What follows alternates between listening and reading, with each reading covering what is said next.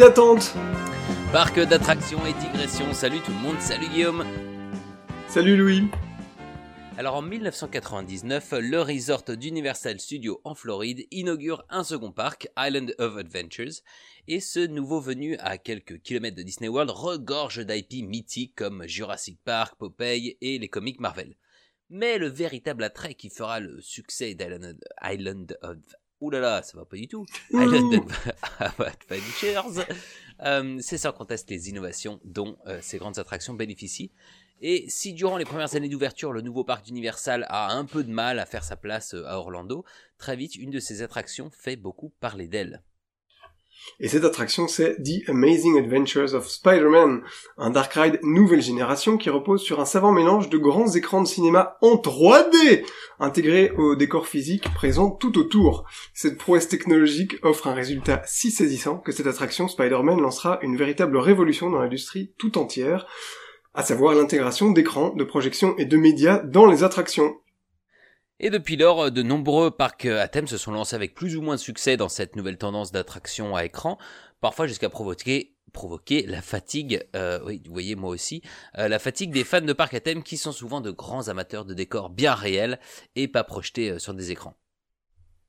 Et pour évaluer si ce désamour est bien justifié, on accueille aujourd'hui nos deux Juliens préférés. Il s'agit de Julien Berteva et Julien Salut. Simon. Salut les Juliens Salut Guillaume. Comment ça salut va Louis. Salut Julien. Bravo. Bravo, Ça va. Julien. Oh, Julien, Bravo, tu es là bravo. aussi. On Merci. s'auto-applaudit. Oh là là, c'est beau. Ah, comme on n'a pas de public à cause du C'est au moins votre 20 fois dans le podcast, dis donc. Ouais, ouais, on a, moi j'ai mon rond de serviette, d'ailleurs, ça me fait plaisir. Ben oui. C'est pareil, j'ai mon petit coussin, il y, a, il y a la trace de mes fesses qui est bien imprimée dedans. Super. On est à l'aise. Ça commence Ah, bien. moi, j'ai j'ai pas eu de coussin, là, je, c'est où qu'on... C'est vrai T'en veux un Ça, Ouais, bah ouais, je tout, sais pas bien. pour une, pour une fois, on est dans la même pièce. Donc tiens, voilà mon Ah, coussin. bah, ouais. Comme ça, les gens, les gens savent. Nous, nous enregistrons en direct Simon. live. De pièce, Bruxelles. Qui nous pose, finalement. On partage aurait une pu chambre penser- aujourd'hui. On aurait pu penser que ça aurait été plus simple pour, euh, pour enregistrer. En fait, ça nous a valu une demi-heure de, de bidouille pour pas avoir de retour, en- entre autres. C'est très amateur, très, euh, Allez, boum. très, euh, très SMD. Euh, Alors, euh, Julien, Julien. Attraction à écran, ça vous parle euh, Avant de- d'entamer la, la, la discussion, Euh, est-ce que vous, est-ce que, est-ce que vous ressentez Vous cette fatigue? Que, est-ce que vous, est-ce que vous voyez de quoi on parle? Je sais pas, moi, je... C'était le sujet de ce soir? Ah oui, Oui, oui, vous avez d'accord, dit. ok. On a dit que c'était Euh, Parc Spirou, je, je me suis trompé de podcast. euh. C'était soit ça, soit les coques euh, La suite. Tower of Terror euh, de Disneyland Paris. Les coques de toutes les Ouais, poignées. non, mais bien sûr, évidemment que ça, que ça nous parle. On en a fait quelques-uns. Attractions Euh, avec des écrans. Ouais, moi j'ai eu, j'ai eu la chance de découvrir Spider-Man assez peu de temps après son ouverture. Je l'ai fait en, en 2000. Et je me rappelle qu'à l'époque, ça avait été une claque, mais alors euh, assez monumentale. Et comme j'en ai peu repris depuis. Euh, après, la question que j'ai envie de poser, c'est ok, on parle d'attraction média, mais si on parle d'un Star Tour, euh, ce genre de choses, est-ce que c'est pas déjà une attraction média? Alors, entièrement d'accord. On va peut-être baliser. C'est ce que J'ai dit du monde Ouais. d'une médaille, il y en a beaucoup.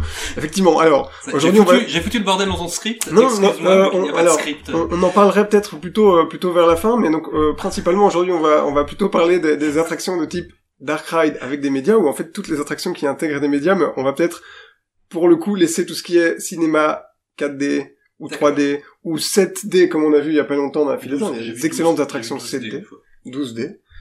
Euh, et, euh, et tout ce qui concerne les simulateurs, effectivement, c'est des catégories un peu à part. Donc là, on va parler, effectivement, faites bien de le dire, des attractions qui intègrent du média euh, parmi tant d'autres choses. Par exemple, Spider-Man dont on parlait euh, euh, en début d'épisode. Euh, Est-ce que euh, l'un de vous a envie de nous expliquer? Parce qu'en fait, effectivement, Spider-Man à Universal, c'était très très nouveau parce qu'il y avait du média flanqué au milieu de décors réels, mais il y avait quelque chose, une technologie que Universal a, a, développée qui rend en fait les, films euh, vraiment euh, intégrés. Donc on a, on a parfois même, je trouve, du mal à dissocier ce qui est euh, réel en décor réel et en, en média, euh, parce qu'on a des lunettes sur le nez. Euh, Est-ce que l'un de vous peut expliquer cette technologie, euh, le, le fameux squinching d'Universal? Et, et attends, av- avant qu'on aille euh, aussi euh, de manière aussi précise dans le squinching, juste euh, pour ceux qui connaissent pas, bah, comme moi, cette attraction, euh, bah, racontez un peu euh, comment comment ça se passe et, euh, Attends, et mais, mais, mais, mais Louis, tu n'as pas été à Universal Island of Alors, voilà. Alors, c'est ce que je disais. Ah, ah, voilà, crevons l'abcès tout de suite. Il t'a dit, hein, il t'a s'il dit. Guillaume. Bon, alors j'ai Et Ouais, c'est ouais, parti. il a balancé. Donc je suis allé euh, dans ce parc et en fait euh, voilà moi l'IP euh, Spider-Man c'est pas forcément quelque chose qui me qui me parle euh, beaucoup comme tous les super-héros. Donc en fait je suis littéralement passé devant. J'ai marché je, je suis euh, euh, j'ai marché devant euh, j'ai jeté un petit coup d'œil et je me suis dit c'est pas pour moi. Et alors l'entrée bon elle est elle est imposante mais pas tant que ça. Donc en fait je pensais vraiment que c'était un peu une attraction de seconde zone pour tout dire parce que j'en avais pas entendu parler avant euh, qu- quand j'étais allé du moins euh, quand j'y suis allé. Et Ça date de voilà, quand donc, ta, ta visite là-bas? Pardon, c'était quand? Ouais. Euh, C'était il y a trois ans. Ok. Et, euh, et voilà, et euh, donc j'ai fait plein d'autres choses très intéressantes dans ce parc, mais pas cette attraction. Donc maintenant je le regrette, mais euh, du coup je compte sur vous pour me raconter ce qu'il s'y passe. Alors, euh, donc si on parle du squinching, le swinching, si on le traduit en français, je pense qu'on peut appeler ça de la correction de perspective. Parce que bon, le principe de Spider-Man, donc c'est qu'on est dans un véhicule 12 places qui est donc sur un rail, et le véhicule est monté accessoirement sur vérin et sur une tournette qui lui permet de pivoter à 360 degrés. Et donc le, le véhicule va évoluer au milieu de décors, et dans, et dans ces décors, il y a par endroits des grands écrans euh, parfois des écrans plats, et puis plus on avance dans l'attraction, plus les écrans vont devenir grands et parfois même incurvés. Et donc le principe du squinching, c'est qu'en fait, bah, quand vous êtes, quand vous le véhicule ne s'arrête jamais dans l'attraction, et donc quand tu arrives face à un écran, euh, généralement le véhicule va faire plus ou moins un quart, voire même un demi-tour devant cet écran, et avec la rotation du véhicule, ça va lui permettre de rester toujours face à lui.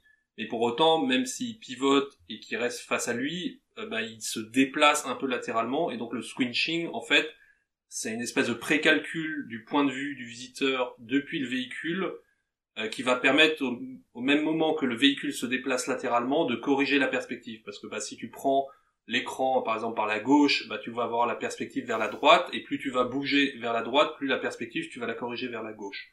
Bah, C'est un peu la même. euh, Si, c'est très clair. C'est un peu la technique qu'ils utilisent maintenant, ce qu'on voit les espèces de grands dômes en, en d'écran là et, et la, et la caméra euh, là, une fois une fois de plus je vais je vais être très, très peu clair mais c'est ce qui a été utilisé il me semble pour un des Star Wars où euh, où ils sont devant au lieu d'être de- devant un écran vert ils sont devant un écran euh, de un énorme écran Un et la écran caméra Ah oui, tu parles en- de Mandalorian, je Le pense. Mandalorian. voilà. C'est, c'est- en fait, c'est un peu le même principe dans le sens où euh, ton point de vue euh, va, va, ton- ta position physique dans l'espace va affecter euh, ce qui est, ce qui est affiché à l'écran euh, pour, à l'écran pour que euh, tu, tu aies la bonne, la bonne perspective. C'est ça, quoi. pour que le, le point de fuite soit toujours euh, bah, dans le prolongement de ton regard. quoi.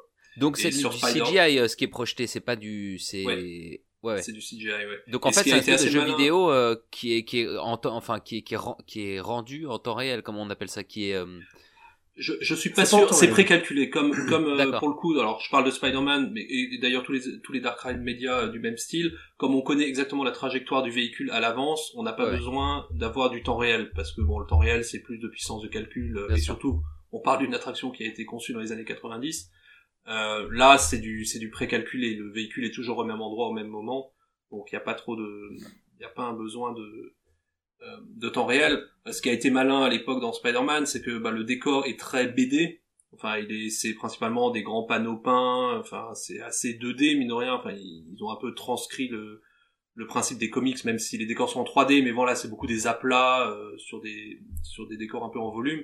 Et donc c'est vrai que là, c'est une CGI. Enfin, c'est de la, c'est ouais, c'est de l'animation euh, 3D plus que de la CGI réaliste, on va dire. Euh, ben ça marche assez bien parce que entre voilà ces décors qui font assez cartoon et le film qui lui-même est assez cartoon, ça se fusionne assez bien, sans doute même mieux que quand il cherche à être euh, réaliste, euh, comme c'est par exemple le cas dans une autre attraction d'Agan Adventure qui est King Kong, où là on voit un peu plus la différence entre ce qui est le décor réel parce que c'est du faux rocher, c'est voilà, c'est beaucoup plus réaliste. C'est surtout dès que t'as les humains où ça foire un petit peu. Voilà, Mais et bon, c'est on ça. reviendra, ouais. Oui, parce qu'en fait, euh, euh, et ce qui est ce qui est très malin sur euh, euh, Spider-Man, je sais pas si on si on l'a déjà dit ou si euh, si j'ai si, loupé le truc, mais en fait, les, les ce qu'on voit donc dans les séquences projetées est vraiment la continuité du décor qui est tout autour. Donc si par exemple vous êtes les décors physiques sont une sorte de, de, de rue euh, new-yorkaise ou un truc comme ça. En fait, le décor qui est devant toi est vraiment la continuité de cette Ouais. rue.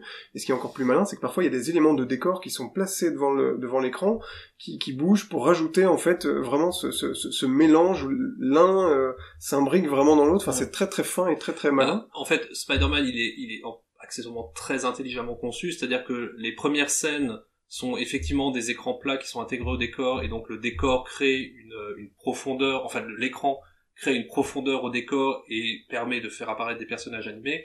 Et en fait, plus on avance dans le ride, plus on va aller vers le final. Et en fait, dans le final, le décor va petit à petit disparaître et on va passer dans des écrans vraiment des, c'est pas des dômes, c'est plus des écrans, euh, des écrans incurvés. Et donc là, en fait, avec la rotation des véhicules, ils arrivent à faire qu'on passe d'un écran à l'autre sans vraiment s'en rendre compte, euh, en faisant des petits, un petit. Ouais, petit à petit, on abandonne le décor. Et, quoi. et voilà, et ce qui permet, voilà, mais Rata... alors on parlera de Ratatouille après et de ses quelques défauts. c'est pas. Mais c'est parti. Ouais. Mais voilà, mais euh, Spider-Man donc dans la première partie, on a le décor autour de nous et donc l'écran prolonge ce décor. Euh, et dans la deuxième partie où on commence à, à, survoler les buildings et donc on fait des choses qui seraient impossibles de faire au milieu de décors réels, bah le décor réel disparaît et on se retrouve vraiment complètement dans l'écran. Mm.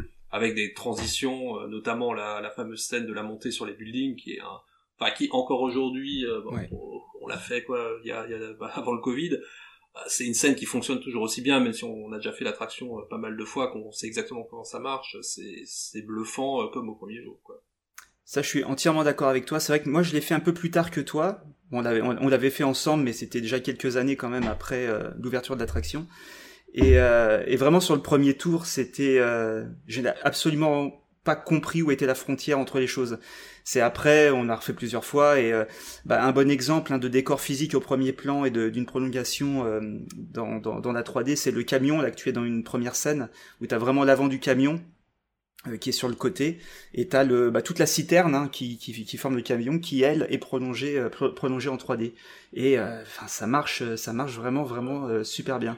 Et- et, et, en fait j'adore cette attraction. Vraiment je la trouve formidable. Euh, elle a cette on en reviendra on pourra comparer plus tard avec d'autres attractions. Elle a cette cette intelligence de, de vraiment présenter les choses une par une Euh, c'est ce qui fait sa force j'aime bien il y a un méchant à la fois puissance, quasiment euh, donc ça, après, c'est une question de mise en scène et on pourra revenir sur cet élément-là euh, dans les discussions sur la mise en scène. Et, et je trouve que finalement, après cette montée qui est, comme tu dis, est complètement dingue, cet effet vraiment génial, je trouve que l'attraction, alors que ça devrait être le climax, tu vois vraiment le, le truc ultime, là, vraiment quand t'es dans les buildings. Et je trouve, pour moi, c'est là où ça marche presque un petit peu moins bien. Je trouve que la 3D, même si elle a été remise au goût du jour et tout ça, je suis un peu moins dedans. Bizarrement. Bah, Mais l'attraction est super, hein. une fois de plus, c'est vraiment des... Je vais pas commencer à faire du bashing, elle est, elle est vraiment top, mais c'est, c'est finalement quand on abandonne à 100% les décors physiques, euh, étrangement, en tout cas pour moi, je, je sors un tout petit peu du truc. bah, la, la fin s'apparente presque plus à un simulateur. Exact, ouais. T'es dans ta nacelle, t'es face à un écran, t'as plus rien autour de toi. En fait, j'ai des flous oculaires qui se créent et qui me, qui Ah, marchent bah, pas super, quoi. Mais, Mais euh, pourtant, je perçois bien la 3D, mais la fin est très frénétique, un peu, euh, tu vois, un peu hystérique. Et, euh, et souvent, avec la 3D, justement, quand t'as des choses plus lentes et plus plus cool, c'est là où ça marche bien. Quand les choses sont un peu plus posées, dès que ça commence à vraiment s'énerver, s'exciter, c'est souvent là où finalement, euh, enfin moi, ça a tendance à me faire un petit peu sortir du truc. Mais ça reste une attraction absolument exceptionnelle, ça c'est clair. Non, et puis je trouve que Spider-Man a aussi, ça fait partie de ses rares attractions, et je pourrais citer un- une autre attraction peu qualifiée de média, on va peut-être avoir un débat dessus, qui est le Pirate de Shanghai. Euh, c'est que Spider-Man, la première scène, quand Spider-Man, euh, donc tu le vois, il arrive depuis l'arrière-plan, il, il vole, enfin il tisse sa toile, tac tac tac, il arrive donc de plus en plus vers toi, et il saute sur le véhicule, et là donc ils ont une parfaite synchronisation entre le moment où le Spider-Man que tu vois en 3D Ouais, c'est dingue. fait Mm. comme s'il se posait sur le véhicule, et là le, le véhicule pique vers l'avant, euh, Mm. comme s'il sentait le poids de Spider-Man. C'est la première, c'est la toute première scène du, peut-être la deuxième, c'est une petite scène d'intro, mais c'est le tout début, et là, instantanément, t'es dedans. Et c'est exactement pareil à Shanghai, quand, euh, quand Jack Sparrow apparaît, euh, enfin, trans- se transforme d'un squelette au Jack Sparrow en animatronique. Pareil, c'est paf, c'est instantané, t'es dedans, et puis après, ça continue, et puis c'est 4 minutes de temps pour plein les. Comme dit, moi, enfin, je l'ai fait en 2000, je me rappelle encore exactement, euh, combien de temps d'attente j'ai fait à l'époque. Alors, je l'ai fait qu'une fois, à l'époque, d'ailleurs. Euh, parce qu'il y avait un monde de fou euh, le jour où je l'ai fait. En 2000, Euh, mais voilà, je- Julien, il y a En 22 2000, ans. voilà. Il y a peut-être nos auditeurs qui étaient panés, tu vois. c'est, flippant. Mais euh, voilà, c'est... Enfin, et, et même encore aujourd'hui, euh, tu vois, 20 ans plus tard ou 22 ans plus tard, pour moi, Spider-Man reste une des meilleures, enfin, je pense une des meilleures attractions médias. euh, Mais c'est ça qui est drôle avec. Spider-Man. Et ça, ça a été copié dans tous les sens. Enfin, genre, on- on- je sais pas combien de versions différentes j'en ai faites, que ce soit même, même par Universal quand on parle de Transformers. Mais euh, des, des attractions comme à, Warner, à Abu Dhabi, ou alors les versions chinoises, j'en parle même pas. Mais honnêtement, eu un, un Spider-Man-like, comme on pourrait dire, bah, pour moi le meilleur ça reste Spider-Man. C'est drôle que, ce soit le premier qui était à ce point euh, déjà, on a l'impression qu'il était déjà euh, qui maîtrisait sa technologie comme certaines certaines attractions qui sont arrivées après n'ont pas réussi à faire. Mais je pense que c'est même pas de la maîtrise de la technologie, pour moi c'est la maîtrise du, du, du story, enfin du storytelling. Ouais, il y a les deux, il y a les deux. Le timing et la mise en scène. C'est ça. Pour moi, c'est la mise en scène qui passe.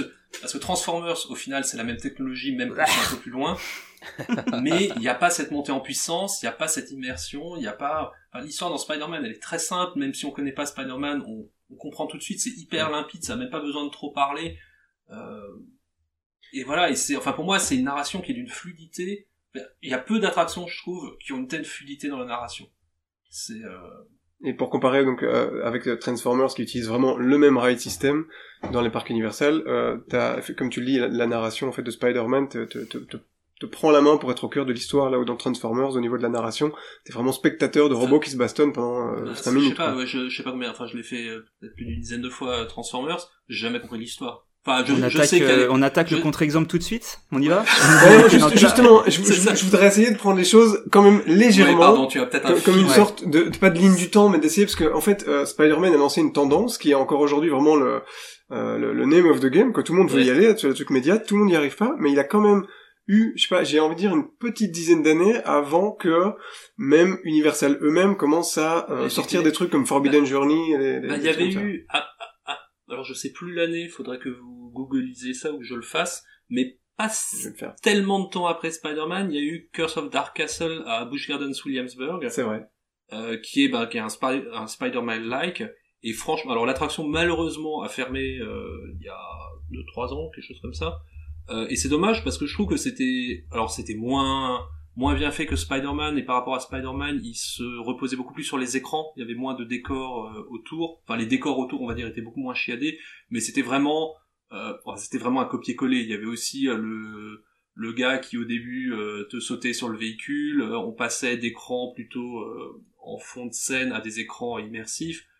Mais bon, l'histoire était plutôt sympa. C'est l'histoire d'une espèce de malédiction dans un château un peu style Louis II de Bavière, euh, pris euh, dans, les, dans les glaces. Et donc c'était voilà le, comte euh, local qui était une espèce de vampire et il fallait s'échapper de son château. Quoi. Mm. Mais voilà, c'était vraiment du copier-coller de, de, de Spider-Man. C'est la même trame avec une histoire différente. Mais je trouve que de, voilà, comme dit, de tous ceux que j'ai fait, c'était un de ceux que j'aimais j'aimais bien. Enfin, le thème était plutôt sympa, c'était assez bien fichu. Et je sais plus, il a dû ouvrir en 2005. En 2005, ouais. ouais voilà. Donc ouais, quand même six ans après Spider-Man. Et c'est vrai que pour que le suivant arrive, enfin, le suivant a dû être Transformers. Il y avait, il y avait euh, Harry Potter de Forbidden euh, Journey d'abord en 2010. Oui, c'est vrai. Alors si on parle, ouais, alors je parle de, de Spider-Man Live. Si ouais, ok, mais mais mais vraiment en, en termes d'attraction un peu dark ride avec du média, etc. Je pense que c'est Forbidden Journey qui arrive ensuite.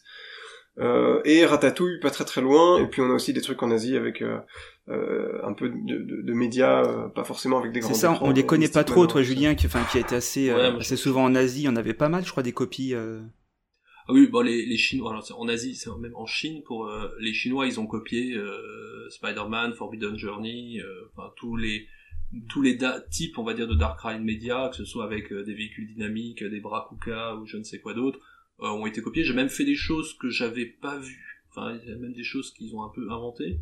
J'ai fait même des choses qui étaient pas trop trop mauvaises. Euh, mais bon, voilà, c'était pas non plus euh, rien qui pouvait rivaliser avec Spider-Man ou, Forbidden Journey. Alors, est-ce que, mais c'est peut-être dans ton dans ton fil aussi, Guillaume. J'ai l'impression que là, vu que c'était il y a 22 ans, cette techno, elle a, apporté quelque chose d'incroyable. Elle, a été, elle a été pensée euh, voilà, euh, comme, comme, comme un élément à part entière de l'attraction, et elle était potentiellement peut-être pas euh, potentiellement assez chère aussi à développer. Est-ce que parce que j'ai l'impression qu'aujourd'hui ce qui se dit en gros c'est que c'est c'est de la paresse quoi. Les écrans en, gros quand ils sont mis c'est pour c'est pour se passer de d'éléments réels et c'est pour faire une attraction un petit peu à moindre coût. Une économie de moyens tu veux dire? Ouais, est-ce que c'est pas le cas ça? Ou, euh, ou, est-ce que je me trompe en disant ça? Ou euh, parce que tu vois que j'ai l'impression que c'est c'est un peu le le le feeling que les fans ont en se disant c'est voilà c'est c'est du c'est cheap quoi. Les nouvelles Après, attractions, hein, pas celles-ci, mais tu vois celles qui développent aujourd'hui. Ouais. Alors, parce que je sais qu'on va se dire, pour... c'était notre question de départ en fait, de dire pourquoi les gens en ont marre et pourquoi c'est quelque chose qui est peut-être Ouais. un petit peu euh, des, euh, enfin il y a un désamour quoi de la part de, de, de la communauté de ces, de ces attractions-là. Alors c'est c'est pas ça, c'est pas une question de, de, de se dire en fait c'est c'est quelque chose qui est moins euh, qui est moins prestigieux entre guillemets quoi que des que des décors réels. Bah, je, je peut-être le parallèle par rapport à, la CGI, enfin, aux, aux images de synthèse. C'est-à-dire que une technologie, si elle est bien utilisée, ça marche. Enfin voilà. Après, c'est quand, on en abuse, euh, quand on fait un peu n'importe quoi avec, eh ben ça peut très vite être déceptif. Voilà, les, images de synthèse, quand c'est bien dosé, quand c'est euh, joliment fait, malinement fait, ça marche et ça sert le storytelling et ça sert le film, etc. Moi, le média dans des attractions, c'est pareil. Euh, faut voir aussi qu'on a de plus en plus, ces attractions médias sont quand même principalement présentes dans des très gros parcs, euh, principalement Disney Universal, parce que c'est des attractions qui coûtent quand même très cher à développer, euh, et qui sont, et donc ces sites-là ont aussi la volonté de pas mal diffuser des attractions qui ont leur propriété intellectuelle, et bon, bah, souvent ces propriétés intellectuelles, intellectuelles sont des films à grand spectacle, qui sont pas forcément évidents à retranscrire en, en décor euh, tangible. Euh, je vais dire, si on prend euh, Star Wars, si on prend Rise of the Resistance, je sais pas si on peut le qualifier de Dark Ride média ou pas, mais bon, ils se servent beaucoup des médias parce que, bon, bah, Star Wars, sans montrer l'espace, c'est compliqué, et montrer l'espace euh, autrement qu'avec de la vidéo, c'est très compliqué aussi. Euh, Transformers, aussi mauvais soit cette attraction selon moi, euh, ça serait compliqué de le faire uniquement avec euh, des animatronics euh, parce que bah, ce qu'on attend de l'attraction c'est de retrouver un peu ce qu'il y a dans le film à savoir ces grosses batailles euh, ces, des, ces destructions de villes avec des robots. Bon bah je vois pas trop comment le faire euh, sans médias. C'est peut-être un peu pour ça aussi qu'il y a beaucoup d'abus euh, d'attractions médias. C'est parce que ben ces parcs que sont Disney Universal les licences qu'ils ont aujourd'hui requièrent pour les décliner en attraction d'utiliser le média parce que en tangible euh, ben, on est très vite assez limité parce qu'on est sur des attractions grands, enfin des films grands spectacles.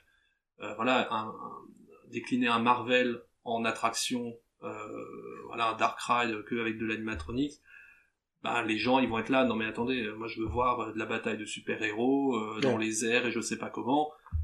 Et ben sans médias, je vois même pas comment c'est possible quoi. Et c'est Mais est-ce que justement on n'a pas eu une période où en fait les attractions euh, media-based, elles, elles démarrent euh, vraiment euh, en trombe avec un truc, une réussite comme Spider-Man qui misait quand même beaucoup sur des très très grands écrans euh, IMAX euh, avec lunettes 3, enfin IMAX, pas exactement, tu vois, mais de très très grande taille. Et euh, ensuite on a eu des, des, des trucs un peu comme Ratatouille ou même Forbidden Journey où en fait vraiment euh, l'écran était, enfin t'étais vraiment le nez sur deux très grands écrans hémisphériques, des trucs comme ça. Et j'ai l'impression qu'on commence à sortir de cette période, on commence à intégrer le média comme un truc d'arrière-plan, ou, ou, enfin ouais, ou entre, entre guillemets arrière-plan, comme tu, c'est très le cas par exemple dans Rise of the Resistance, où en fait il y a énormément de médias, mais en fait il est euh, à l'extérieur des vitres du vaisseau et des trucs comme ça, tu vois. Ou, ou alors vraiment par petites touches pour faire des explosions et des comme ça, et j'ai l'impression qu'on arrive à, à un moment où ça devient de plus en plus maîtrisé, alors qu'il y a encore une dizaine d'années, bah, Ratatouille, en fait, c'était euh, des, des- écrans... euh, Bah, après, il y, y a sans doute fait le- les avancées technologiques, c'est-à-dire qu'il y a 20 ans, quand ils ont fait Spider-Man, les, les projecteurs très, fortes, euh, très courtes focales, pardon, euh, voilà, enfin, tout ce qui est technologie de l'image, euh, de la projection a quand même sacrément évolué ces 20 dernières années. Euh, Spider-Man, quand ils l'ont fait, ils avaient des projecteurs IMAX, euh, qui à l'époque, je crois, quand ils ont ouvert l'attraction, c'était encore de la pellicule. Ils l'ont passé en numérique euh, quelques années après. Euh, donc voilà, maintenant, enfin, à l'époque, c'était très compliqué, même si on utilisait des écrans, alors à l'époque, euh, je sais pas, c'était des écrans plasma, je sais même plus les écrans LCD, est-ce que ça existait déjà, mais c'était compliqué d'intégrer, on va dire, des télés, entre guillemets, euh, dans des décors. Aujourd'hui, ça se fait, euh, enfin, par exemple, Vous les tourné de la pellicule dans, dans cette attraction, ça paraît dingue. Ouais, il me semble, il me Ouais. semble que c'était, ouais, c'était, euh, Ils avaient, ils avaient pas développé une sorte de pellicule qui est circulaire, en fait. Un loop, quoi, Alors, ouais. le- ouais, Ouais. Le, le système IMAX, alors pour l'avoir vu, pour le pas, pas à Spider-Man mais au Futuroscope, euh, je me rappelle quand, quand j'avais bossé euh, à la Vienne, c'était une, euh, je sais pas, une, une baie, donc euh, toute vitrée, qui faisait, je sais pas, euh, un mètre de large par euh, 4 mètres ou 3 mètres de long, quoi. Et c'était la, la, la pellicule qui était, euh, qui allait de, bah, de, comment s'appelle, de rouleau en rouleau, en montant, en descendant, en Mm. montant, en descendant, une espèce d'énorme, euh, Ah, d'énormes enroulements de, de bobine, c'est-à-dire que la bobine, enfin la, la pellicule n'était pas sur un sur un film, enfin sur une bobine justement comme c'est d'habitude le cas, mais elle était complètement déroulée et elle passait euh, voilà dans un ensemble de, petites poulies. Euh, euh, c'était assez marrant d'ailleurs. Mais je crois que Spider-Man c'était comme ça parce qu'ils l'ont passé en numérique. Je, crois à la fin de la décennie 2000, quelque chose comme ça. Je voulais revenir sur la, question de Louis et peut-être avoir euh, l'avis de Julien Berthevac, toi qui es dans la, thématisation et le storytelling, euh, sur euh, ce que ce que Louis disait. Donc en fait, euh, on a un peu, enfin et encore c'est un peu un problème de, de niche, hein, un problème de fan. Donc une certaine une certaine fatigue avec les, les, attractions à écran. On se dit ah putain encore des écrans, comme si c'était comme le disait Louis moins bien que des animatroniques. Euh, toi, tu vois ça euh, comment en fait? Alors, je, sais pas si tu as travaillé personnellement sur des attractions euh, médias, mais peut-être quelle est ta perspective là-dessus, toi, en fait, en, termes de ce qui est bien, moins bien? Comment utiliser cette technologie pour qu'il n'y ait pas, comme une attraction qui revient souvent comme étant un truc qui est pas très réussi en termes d'utilisation média, parce que c'est pratiquement que ça, c'est ratatouille. En fait, qu'est-ce qui fait que ça marche ou que ça marche pas, en fait bah en fait, c'est vrai que des fois on en parle, ça peut être perçu comme un genre, tu vois, genre le dark ride média, euh, c'est presque comme si on disait bah tiens, on va construire un nouveau parc d'attractions, on va mettre un dark ride média. Moi, enfin en tout cas personnellement, bon j'en ai pas, j'ai pas travaillé sur énormément de projets. Si je dois parler d'un projet récent où on a eu euh, à jouer avec euh, du mapping et l'intégration d'écran, c'était c'est Namazu à Vulcania donc qui est un roller coaster de d'Intamin donc avec une, une free fall sur la thématique euh, des séismes. Et en fait, très tôt, en fait, même le, choix finalement de, de, de, ce coaster a été fait euh, par rapport au thème, par rapport à ce qu'on avait envie de, de, faire vivre aux visiteurs. Et on avait cette, euh, cette séquence d'éboulement, donc qui se situe à un moment donné. Je vais pas trop trop spoiler pour ceux qui ne l'ont pas fait, mais à un moment donné, le train va s'immobiliser dans une zone free fall, hein, donc qui est un concept qu'on peut déjà voir dans d'autres dans d'autres attractions. C'est-à-dire qu'en fait, la portion de rail sur laquelle le train s'immobilise va chuter, va tomber à peu près de 5 mètres. Et, euh, et du coup, il fallait vraiment, euh, nous, ça faisait partie de notre concept global de raconter euh, cette séquence de séisme avec tout qui s'effondre autour de nous et le train qui, qui tombe dans cette fosse. Donc à partir de là, c'est poser la question comment est-ce qu'on voilà comment est-ce qu'on met en scène tout ça? Euh, De quelle façon on va amener les gens à faire voilà dans, dans, cette histoire et faire croire que tout est en train de, de s'effondrer autour de nous? Donc euh, il y, a, y, a, toutes les options qui ont été posées sur table. Euh, à un moment donné, est-ce qu'on fait ça à 100% physique, c'est-à-dire avec un plafond euh, mécanisé euh, en résine qui s'effondre, euh, qui descend avec des systèmes de vérin, de poulies, mmh. des étincelles, enfin voilà, et on se rend compte finalement que même si moi aussi je suis j'aime les choses voilà qui se passent en vrai devant moi euh, les choses les choses euh, tangibles, euh, on est confronté à plein plein de plein de choses. Les problèmes de la mécanique les problèmes du consommable. Si on veut par exemple moi je voulais avoir des étincelles à un moment donné des lampes qui voilà il y a des courts-circuits. Donc bah, d'un seul coup on, met on met on met des artifices. Enfin ça devient extrêmement compliqué quoi. C'est on commence à accumuler tous les effets de la fumée des machins des bidules. Donc ça des éboulements. Comment faire des éboulements? Tout ça devient hyper complexe, mais on se pose la question. Au moment de la conception, tout est permis, on met tout sur la table, on fait des brainstorming, et on se rend compte que euh, il y a un phénomène entonnoir qui nous ramène vers des technologies, euh, des technologies existantes, euh, voilà, qui sont de plus en plus utilisées dans les parcs, comme le vidéo mapping sur, sur les parois. Donc finalement, on est parti sur cette solution, c'est-à-dire qu'on a un décor de roche assez stylisé. On va pas trop trop dans le, dans le détail, mais la vidéo, donc les on projette en fait de chaque côté. Il y a, il y a, donc là on est dans une salle où il y a six vidéoprojecteurs, trois de chaque côté, qui projettent sur chaque mur. En fin de compte, hein, c'est une projection croisée. Et là on reproduit le décor, donc on rajoute même du détail euh, en mapping. Donc euh, quand je parle de mapping, c'est vraiment que on a retravaillé l'image de ces murs numériquement.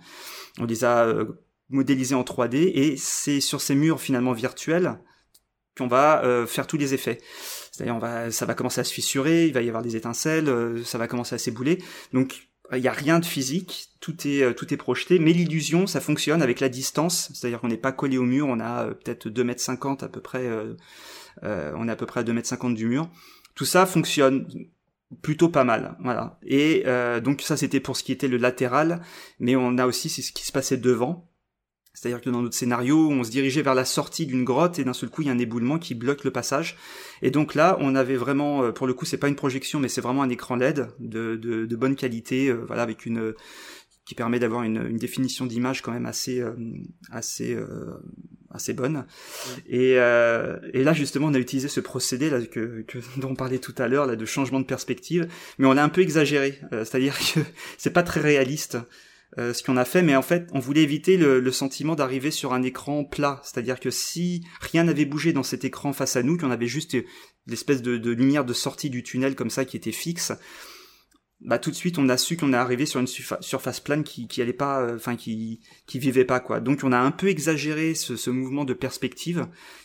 Et d'ailleurs c'était compliqué parce qu'entre le premier passager et ceux qui sont tout à l'arrière, euh, c'est la perspective n'a absolument rien à voir, donc on a essayé de trouver une espèce d'entre-deux qui fonctionne. C'est un peu exagéré, mais quand on entre dans la grotte, on sent qu'il y a quand même quelque chose qui se passe devant nous. Voilà, que c'est pas tout plat, il y a comme un effet comme ça de, distorsion qui, euh, qui fonctionne.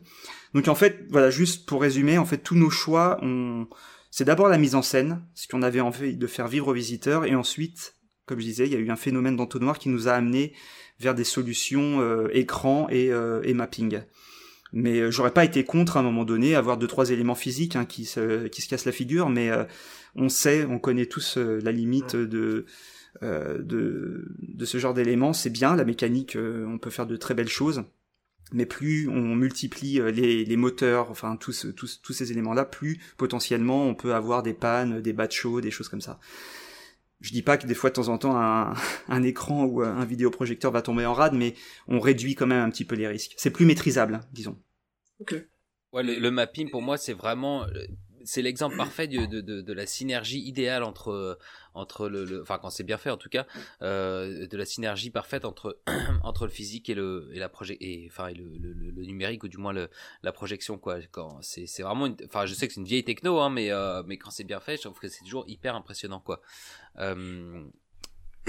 Guillaume pardon vas-y. Ce qui ce qui non ce qui est marrant parce qu'en fait le mapping euh, dans les attractions médias euh, souvent c'est enfin c'est encore assez à petite dose. Moi, je, de, vite vite fait de mémoire comme ça il y en a pas beaucoup qui me viennent. Je sais qu'il y a un effet à la Les fin de Pirates de des Caraïbes. Phantom Manor. les têtes de Phantom Manor ouais. Ah ouais. C'est vieux ça. Ouais, c'est vrai. c'est vrai c'est un vieux machin tout à fait vrai Euh, il y en a un petit peu à Pirates des Caraïbes à Shanghai sur la une sorte aussi euh, un- à la toute fin. à, la, à la fin ouais sur une sorte de pile les de scènes les moins réussies. euh, Ouais. mais une attraction qui je trouve utilise le vidéo euh, projection mapping comme euh, comme enfin moi c'est un truc que j'ai jamais vu un, un truc aussi euh, chiadé c'est euh, c'est euh, Mickey et Minnie euh, Runaway Railway à euh, Disney Hollywood Studios et là en fait euh, c'est euh, en fait si je, enfin je crois comprendre que euh, la plupart des décors sont euh, donc tous blancs tout blancs ou bien dans certains et donc projetés dessus. Et, d'autres décors euh, sont euh, peints alors à la main ou imprimés enfin j'en sais rien. Mais en fait ce qui est fou c'est que euh, on pourrait imaginer qu'entre ce qui est projeté et ce qui est peint il y aurait forcément des petites différences de couleurs etc et la la colo colorimétrie L'éclairage, enfin non mais le- les deux se fondent Ouais. c'est un- c'est c'est c'est vraiment hallucinant et, et je trouve pour le coup que euh, l'idée de te faire rentrer dans un cartoon ma- marche vraiment super bien. Parce que t'as pas de tu sais de, de projecteur qui bave un peu sur le décor qui lui-même est peint. Il y a, y a pas un truc comme ça. C'est d'une précision euh, Il y a un effet d'ailleurs dans, ce, dans cette attraction que moi je n'ai vu que euh, bah, qu'en vidéo quoi sur YouTube, que je n'ai toujours pas réussi à comprendre. C'est au tout début quand tu es, alors tu vas me dire hein, Guillaume, euh, quand je crois que t'es- c'est un espèce de pré-show et euh, on te montre euh, un écran qui euh, et je crois que c'est Dingo où il y a un personnage qui traverse cet écran en fait et qui le perce. Donc toi t'es devant un t'es devant un écran et cet écran physiquement se perce et tu passes ensuite par ce trou pour continuer le reste de à ta fait. file d'attente. Si je me souviens bien, comment ils ont réussi à faire cet effet-là? Moi, j'ai toujours pas. D'abord, je le vois, je me à- dis- à, tous nos amis auditeurs qui, nous, qui viennent de Ah se oui, faire spoil- spoiler. Je savais même pas. C'est vrai, tu savais pas, déjà? Je crois, enfin, c'est, ouais, ça me, je crois que j'ai toujours Il vu ment, des. il ment, il, a, il invente. Ouais, ouais, il, il a rêvé. Oh, ouais, c'est bon, les spoilers là, hein, vous serez quand même étonnés quand vous le verrez. Après Rise of the Euh, Beast, ça a l'air la bien, dernière fois a qu'on bien. a bien massacré. Ouais, ouais, peux- mais je, je pense que je peux vous l'expliquer le truc, mais euh, il y en a, il y en a quelques-uns qui n'ont pas été. Ah, je- euh, Je- Moi, je veux pas savoir. Tu sais que nous on a une politique euh, de, de où on spoil tout dans le, le, le truc, mais bon. Non, mais. de toute façon, j'ai déjà dit, ça, euh, Julien, désolé. par contre. Parce que c'est vrai que j'ai vu des Ouais, vidéos du file mais après ça, je, je crois que j'ai pas vu de vidéo de la file d'attente, en fait. ouais. Mais allez-y, c'est bon, Ah, allez, on va- on ok. on laisse, on laisse en suspens. On- on- je t'appellerai Louis, je t'expliquerai comment ça Ah bah non, mais c'est, eh, pour nos auditeurs, tu peux pas les laisser comme ça, Guillaume. Ok, Voilà. alors- Alors, spoiler, ok, c'est bon, eh, je retire mon casque, ça. c'est bon. Il, il, il Allez-y. retire vraiment son casque. il le retire vraiment. Vas-y, fais vite alors. Il a, il a vraiment tiré, il entend. J'entends plus rien là. juste pour dire, j'entends plus rien. Ouais, ouais. Ok, il entend vraiment plus rien. Ah, C'est c'est incroyable ce qui se passe. Oh cette Faites-moi un signe, un truc bizarre là quand vous Attends. Euh, Ouais. Alors, donc en gros, moi ce que je comprends, c'est que donc si tu veux, t'as un un, euh, un un écran qui est tout blanc, donc euh, ok, et en fait l'espèce de trou qui qui se dévoile après, il est euh, enfoncé dans le sol, quoi. Donc tout le truc se lève rien. et J'ai pas compris. C'est pas grave. L'écran, je crois. tu peux- tu remets ton l'écran casque, l'écran, Ouais. Finalement, Il euh, finalement, il a fait son explication et j'ai j'ai rien compris, Julien. on n'a rien compris, on donc a- voilà. ouais. Si, si, euh, euh, si quelqu'un a une Euh, explication, les- enfin un schéma, quelque chose d'explicatif, euh, euh, postez-nous ça en commentaire de ce podcast.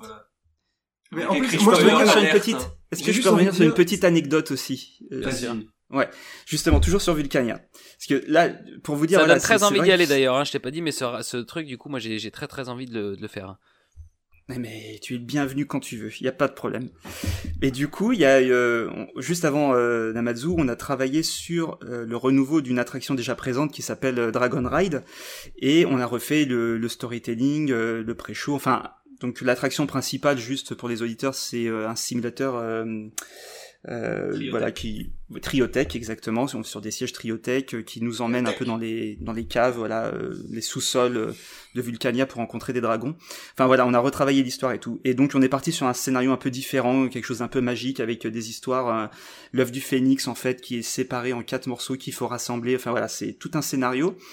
Et euh, dans le pré-show justement euh, il y a l'assemblage de cet œuf magique. En fait, on a récupéré les quatre morceaux de l'œuf pour l'assembler et ainsi nous donner la connaissance absolue. Enfin, tu vois, c'est comme une espèce de, de, de rituel comme ça pour. euh, Et en fait, bon, pour X raisons, ça marche pas. Enfin bref.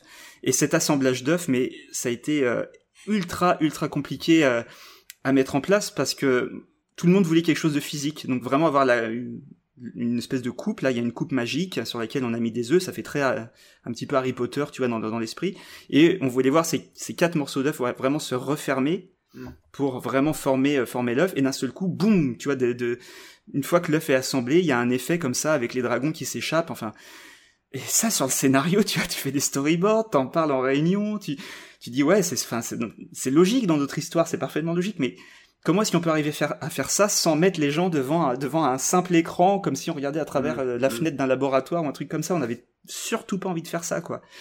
Et, et donc on part sur l'idée d'un œuf mécanique. On veut vraiment de la mécanique avec l'œuf qui se referme et tout. Enfin, bon, et d'un seul- et du vidéo mapping Et, et qui tout vient. l'attraction prend 10 millions dans le budget. quoi. Voilà, c'est ça, le, le- le mapping qui vient se projeter sur cet œuf pour simuler euh, l'apparition des dragons et tout. Donc, ouais, non, ça a été ultra complexe à mettre en place, vraiment. Et à un moment donné, on a eu un petit moment de désespoir parce que voilà, la, la première version de l'œuf n'a pas du tout marché en fait. euh, En plus, ça fait un effet magique un petit peu. euh, C'est-à-dire que l'œuf, à un moment donné, on fait euh, une espèce de noir dans la salle, on éblouit les gens, et donc euh, il y avait la, la coupe où il y avait vraiment les quatre morceaux disparaît, bascule pour laisser une coupe vide en fait. Donc c'est vraiment un effet de magicien, c'est-à-dire que ça la basculer en ça. quelques secondes. Voilà, ça. Donc une machinerie ultra complexe avec des basculements et tout ça. Et au premier essai, en fait, le truc s'est complètement démantibulé. que ça a basculé, ça s'est arraché. Enfin, c'était c'était une catastrophe. Donc on était tous un peu dépités. On dit, ouais, je crois que la mécanique, euh, voilà, on a atteint le. Mais dis donc, moi je Et pensais donc, que se- c'était euh, c'était censé être quelque chose de très éducatif, euh, scientifique, euh, réaliste. En fait, c'est complètement Mais il y y a toujours. Non, non, il y a toujours un discours quand même scientifique derrière, mais justement là, euh, dans une attraction comme ça, justement, l'idée c'est de d'expliquer les légendes, comment les légendes sont apparues pour expliquer pour expliquer les phénomènes naturels, tu vois. À l'époque, on savait pas ce que c'était, c'était un séisme ou euh, une éruption, bah on disait bah il y a un dragon dans le volcan. et puis, D'accord. euh, voilà. On dirait un peu les parcs c'est un peu ça. qui est en Floride, là. Je euh, vulgarise, mais c'est un petit peu ça. Et du coup, euh, donc à un moment donné, c'était la catastrophe. Bon bah, tant pis, on fait tout au mapping. Voilà, voilà. c'est-à-dire qu'on aura un œuf tout blanc sur lequel on projette, on va faire croire qu'il bouge et tout, mais on était voilà. Et, euh, et je salue euh, la, la ténacité du directeur du parc qui a vraiment dit non non non, mais moi, on- tant pis, on va, tr- on va trouver une autre boîte vraiment spécialisée dans la- dans l'animatronique, dans la mécanique et tout ça. dans les autres Et finalement, voilà, dans les œufs de dinosaures. Et un an plus tard, le pré-show euh, fonctionne exactement comme on l'avait imaginé, quoi. Vraiment avec l'œuf mécanique et ainsi de suite. Donc euh, ouais, non, c'est c'est c'est comme je disais, des fois les choix euh, les choix se font euh, parce sur sur la technique. En tout cas, on a voulu raconter notre histoire telle qu'on voilà, on l'avait en tête, et ensuite on a euh, on a testé des choses pour que ce soit le plus euh, le plus le plus efficace euh, possible. Bon, je pense ça se trouve ça aurait totalement marché aussi en mapping, mais il aurait fallu raconter ça d'une façon différente. Tu vois, on n'aurait pas pu avoir un phénomène par exemple de fermeture. tu sais, c'est un peu comme l'œuf d'alien mais inversé, si tu veux. Tu vois, ça, ça, ça se referme comme ça. Donc bref, voilà, c'était la petite anecdote qui montre juste qu'à un moment donné, c'est pas simplement faire une attraction avec plein d'écrans, c'est juste comment est-ce qu'on met en scène notre truc, quoi. Quel moyen utiliser pour, Exactement. Après, après, il faut voir que la, plupart des parcs qui ont, euh, bah, qui sont bien équipés en animatronics, euh, bon, euh, bien sûr Disney, mais peut-être Efteling aussi, ils ont des équipes de maintenance qui sont dédiées à ça. Mm. Qui, mine de rien, c'est, c'est un... Ça dépend des périodes. Pardon? Ça dépend des périodes, je disais. Oui. petit, petit taquet. À Disneyland, oui, tout à fait. Mais voilà, c'est, c'est, euh, enfin, avoir des animatroniques, avoir beaucoup d'animatroniques dans un parc, ça demande aussi des équipes spécifiques qui savent, euh, qui savent, euh, ben, entretenir ce type d'installation. Et c'est vrai que, comme le disait Julien, entre faire un système mécanique qui, il est vrai, est plus, ben, est toujours plus sympa parce que c'est tangible, etc. Et faire, et le faire en, en média, c'est vrai qu'aujourd'hui, le média, on peut tellement faire tout et n'importe quoi. On a tout type de projecteurs euh, avec euh, l'image de synthèse. On peut faire tous les contenus qu'on veut. Bah, c'est quand même la solution, pas seulement de facilité, mais aussi à niveau budget. Mm. Ça permet à des parcs qui n'auraient pas les moyens de se payer des effets mécaniques et d'être capables de les entretenir dans le temps, bah, quand même de créer des petits effets sympas. Et t'as raison, et on peut revenir sur cette notion de, facilité parce qu'en fait c'est pas vrai du tout, c'est que derrière, comme tu dis, il y a un, vrai boulot euh, de graphiste, tu vois, de, de, de, de modeleur 3D. Enfin, ça demande du taf aussi de créer toutes ces images. C'est euh, ça, c'est important de le dire. C'est vrai qu'on a tendance à dire oui, oh, c'est la facilité de foutre des écrans partout, mais derrière, il y a, y a aussi, euh, enfin, du moins quand on veut bien faire les choses, il y a un vrai vrai boulot.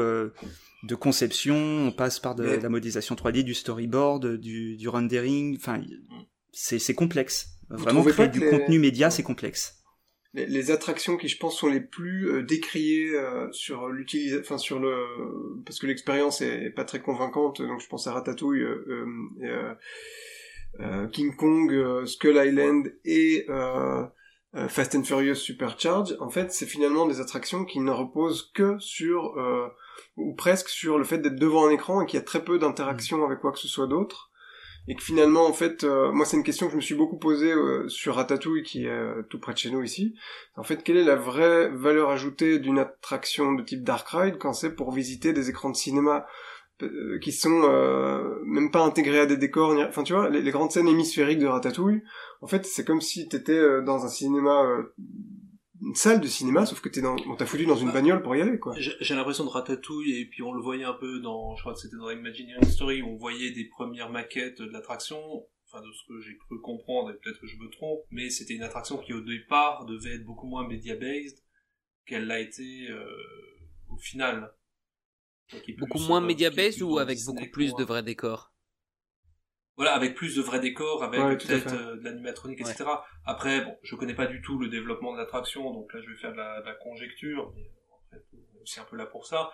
Mais est-ce que voilà le système de transport, enfin pour moi un des gros soucis de Ratatouille, c'est que le système de transport euh, et l'intégration des écrans, enfin y a, ça matche pas très bien. Enfin le système de transport est pas adapté à, à du media based tel que, bah, un peu à la Spider-Man on va dire, euh, tel qu'ils l'ont fait dans Ratatouille. Et donc je me suis posé la question, enfin je me suis posé la question et j'ai pas la réponse. Euh, est-ce qu'ils n'avaient pas déjà le, le, système de transport? Est-ce qu'ils n'avaient pas un peu déjà le parcours? Et qu'en fait, pour se simplifier la vie, pas forcément se simplifier la vie, mais éviter des futurs gros problèmes de maintenance, euh, et puis peut-être aussi rentrer dans un budget, euh, ben, ils n'ont pas réduit, réduit, réduit, réduit tout ce qui était effet tangible au profit euh, d'écran, sans forcément aller jusqu'à remettre à plat complètement l'attraction en se disant ok on peut pas faire d'effets tangibles donc on va y aller dans les écrans mais donc tout ce qu'on avait prévu avec les effets tangibles ne marche plus il faut qu'on reparte à zéro mais on n'a pas le temps parce qu'on doit tenir un planning un budget blablabla bla, et est-ce que c'est pas pour ça qu'on s'est retrouvé avec une attraction qui est un peu le cul entre deux chaises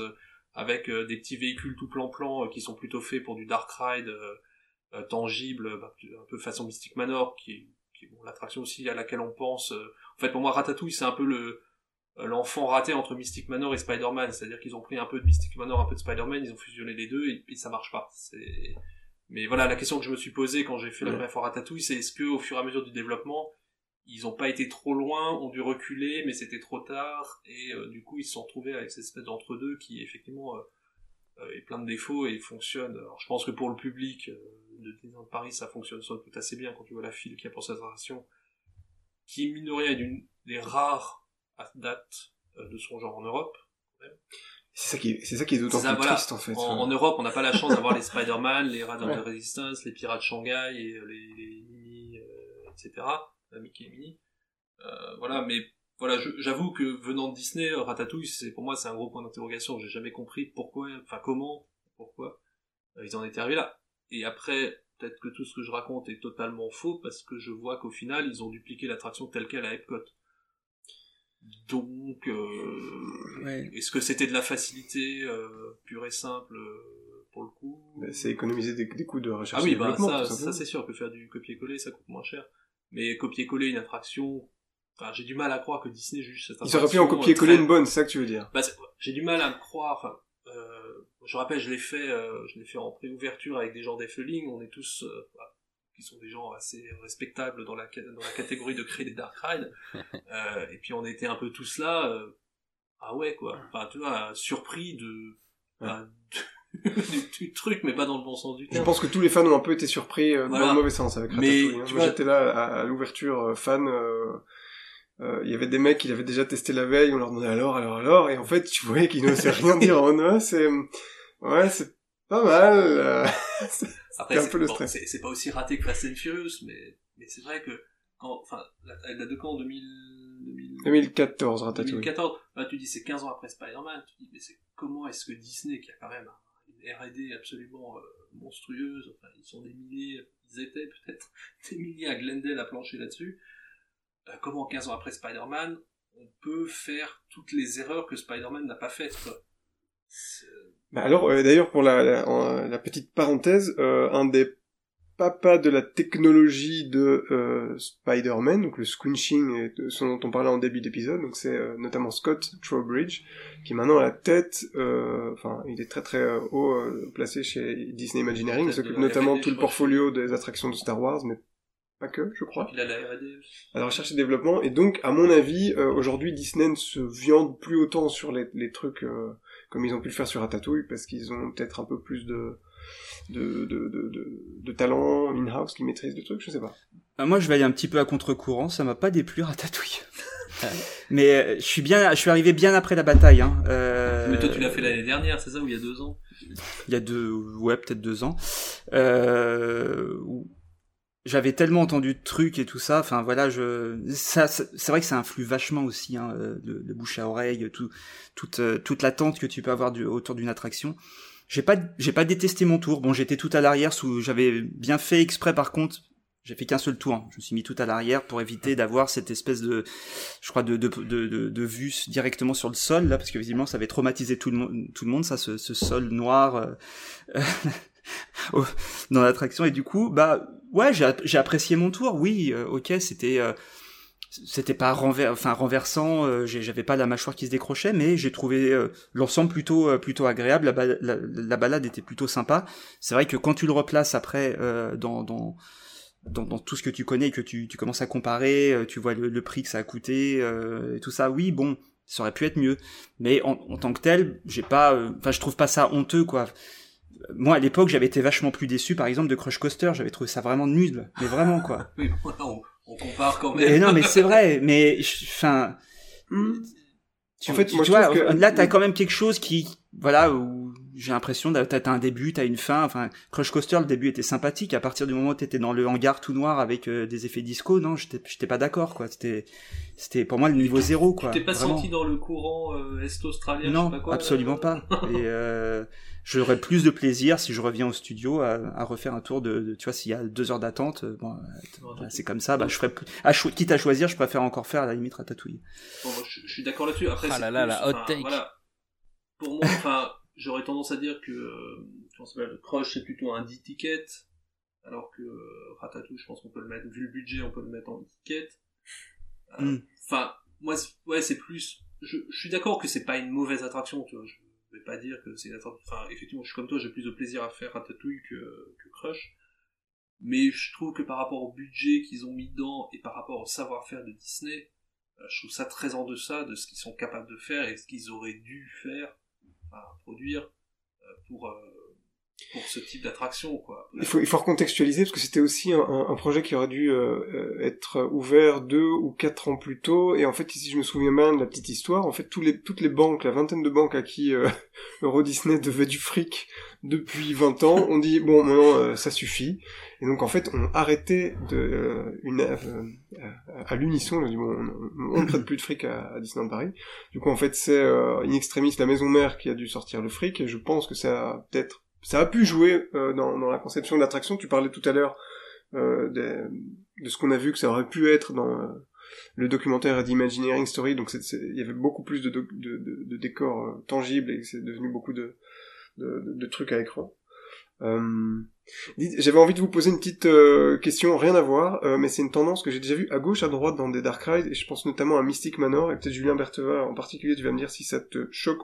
Enfin, je sais pas, il y a un truc que je trouve un peu chelou me dire, en fait, des Dark Ride où t'as dans le même Dark Ride la version animatronique du personnage et la version euh, projetée sur un écran. Donc, je pense euh, à Albert le petit singe dans Mystic Manor et je trouve ça un peu hein, il faut à un moment tu dis fais, fais un choix peut-être, non? Guillaume, est-ce que parce qu'on parle pas mal de et Julien t'as as déjà évoqué euh, Mystic Manor plusieurs fois euh, dans cet épisode, est-ce que donc c'est la version japonaise de c'est ça hein, c'est au Japon de... Hong Kong. Hong Kong. Hong Kong. Ah, Hong Kong, pardon. Bah, tu vois, donc, mm. est-ce que tu, est-ce que vous pouvez dire, bah, pourquoi, euh, en quoi c'est différent de notre, euh, enfin, quand je dis de notre, du moins du, du Phantom Manor français, et pourquoi euh, tu parles beaucoup de, de médias dans, cette, dans cette attraction? Julien ou l'autre Julien, je sais pas. Bah, en tout cas, pour moi, c'est, on est plus à base de technologie de, de vidéo mapping, en fait. D'accord. À part peut-être l'écran, un écran dans la scène finale, mais en tout cas, c'est pour moi, il y, a beaucoup de, de micro projections un petit peu partout ou euh, dans la scène finale un petit peu plus ample. Mais mais voilà pour moi c'est ça la, la, grosse différence c'est que t'as quand même jamais l'impression d'être devant un écran. C'est des, des choses euh, qui sont rajoutées sur, sur du décor physique. On, on sait que c'est de la technologie de projection mais du coup qui est ultra ultra bien intégré et euh, ça fait voilà c'est ça qui fait absolument toute, toute, toute la différence. Et pour revenir à ce que tu disais, différence entre quelque chose de projeté ou de, de physique, eh ben, j'en reviens tout à l'heure à ce que je disais, c'était qu'à un moment donné, il y a les mecs, ils ont bossé dessus.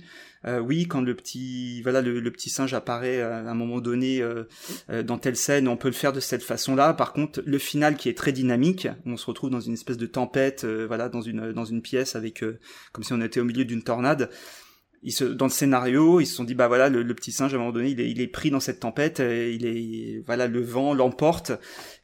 Ils ont peut-être qu'on aurait pu le faire en physique, mais euh, le choix a été fait de partir euh, sur un écran et, et, moi honnêtement ça me ça me ça me dérange absolument pas. Je suis tellement emporté par l'histoire comme comme je disais, je suis un peu psychorigide sur ces trucs-là, je le reconnais. Mais... On pourra parler d'autres trucs des fois qui, qui sont un peu plus bah attends Guillaume, en va fait, faire un petit singe qui s'envole dans une tornade euh, en, animatronique, s'il te plaît. Ah, moi je t'en fais, je t'en fais 5 euh, pour demain midi, tiens. Allez.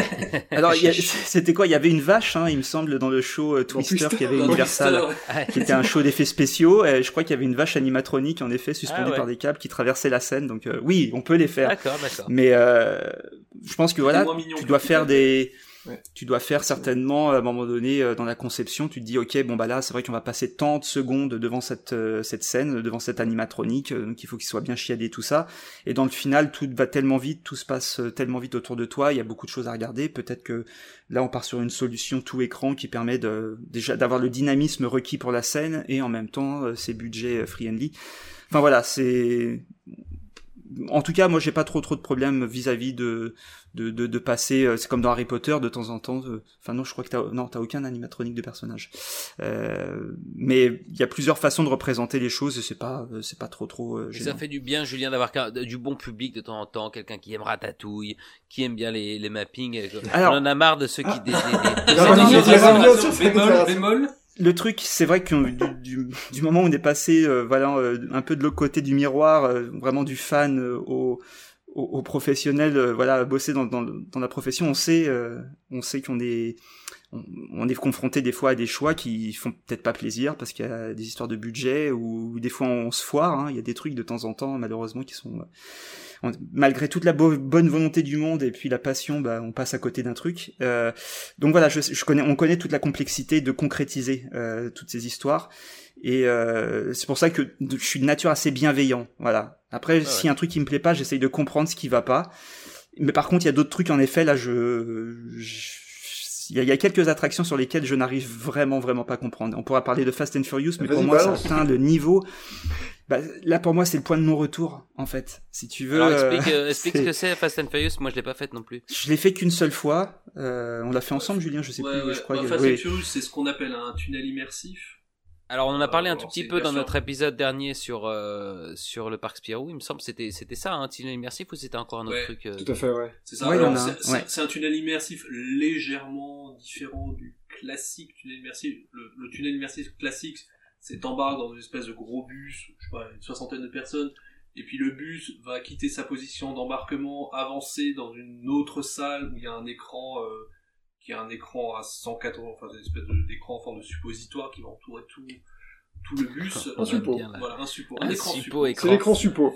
Vous, parlez, comme ça en réunion, euh, alors là ce sera un écran suppôt. ouais, des fois c'est très imagé. Hein. Les jeux, les gens se projettent. Ah, ben là, là c'est très, ouais, tout à fait. Donc,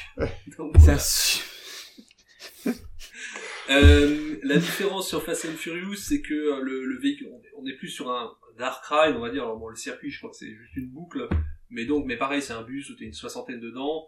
Euh, t'as une première, donc t'embarques, t'as une première scène. C'est un party bus, hein. Déjà, faut dire. enfin, le storytelling est, formidable. Hein. C'est un party On s'amuse comme des dingues dans ce bus. On ah, peut dire. Hein. C'est vraiment fou, quoi, ce qui se passe dedans. Ah bah, c'est c'est c'est Il y a des LED de deux couleurs. Euh, ah oui, oui, oui c'est vrai qu'il y a du, y a un peu de tuning là-dedans.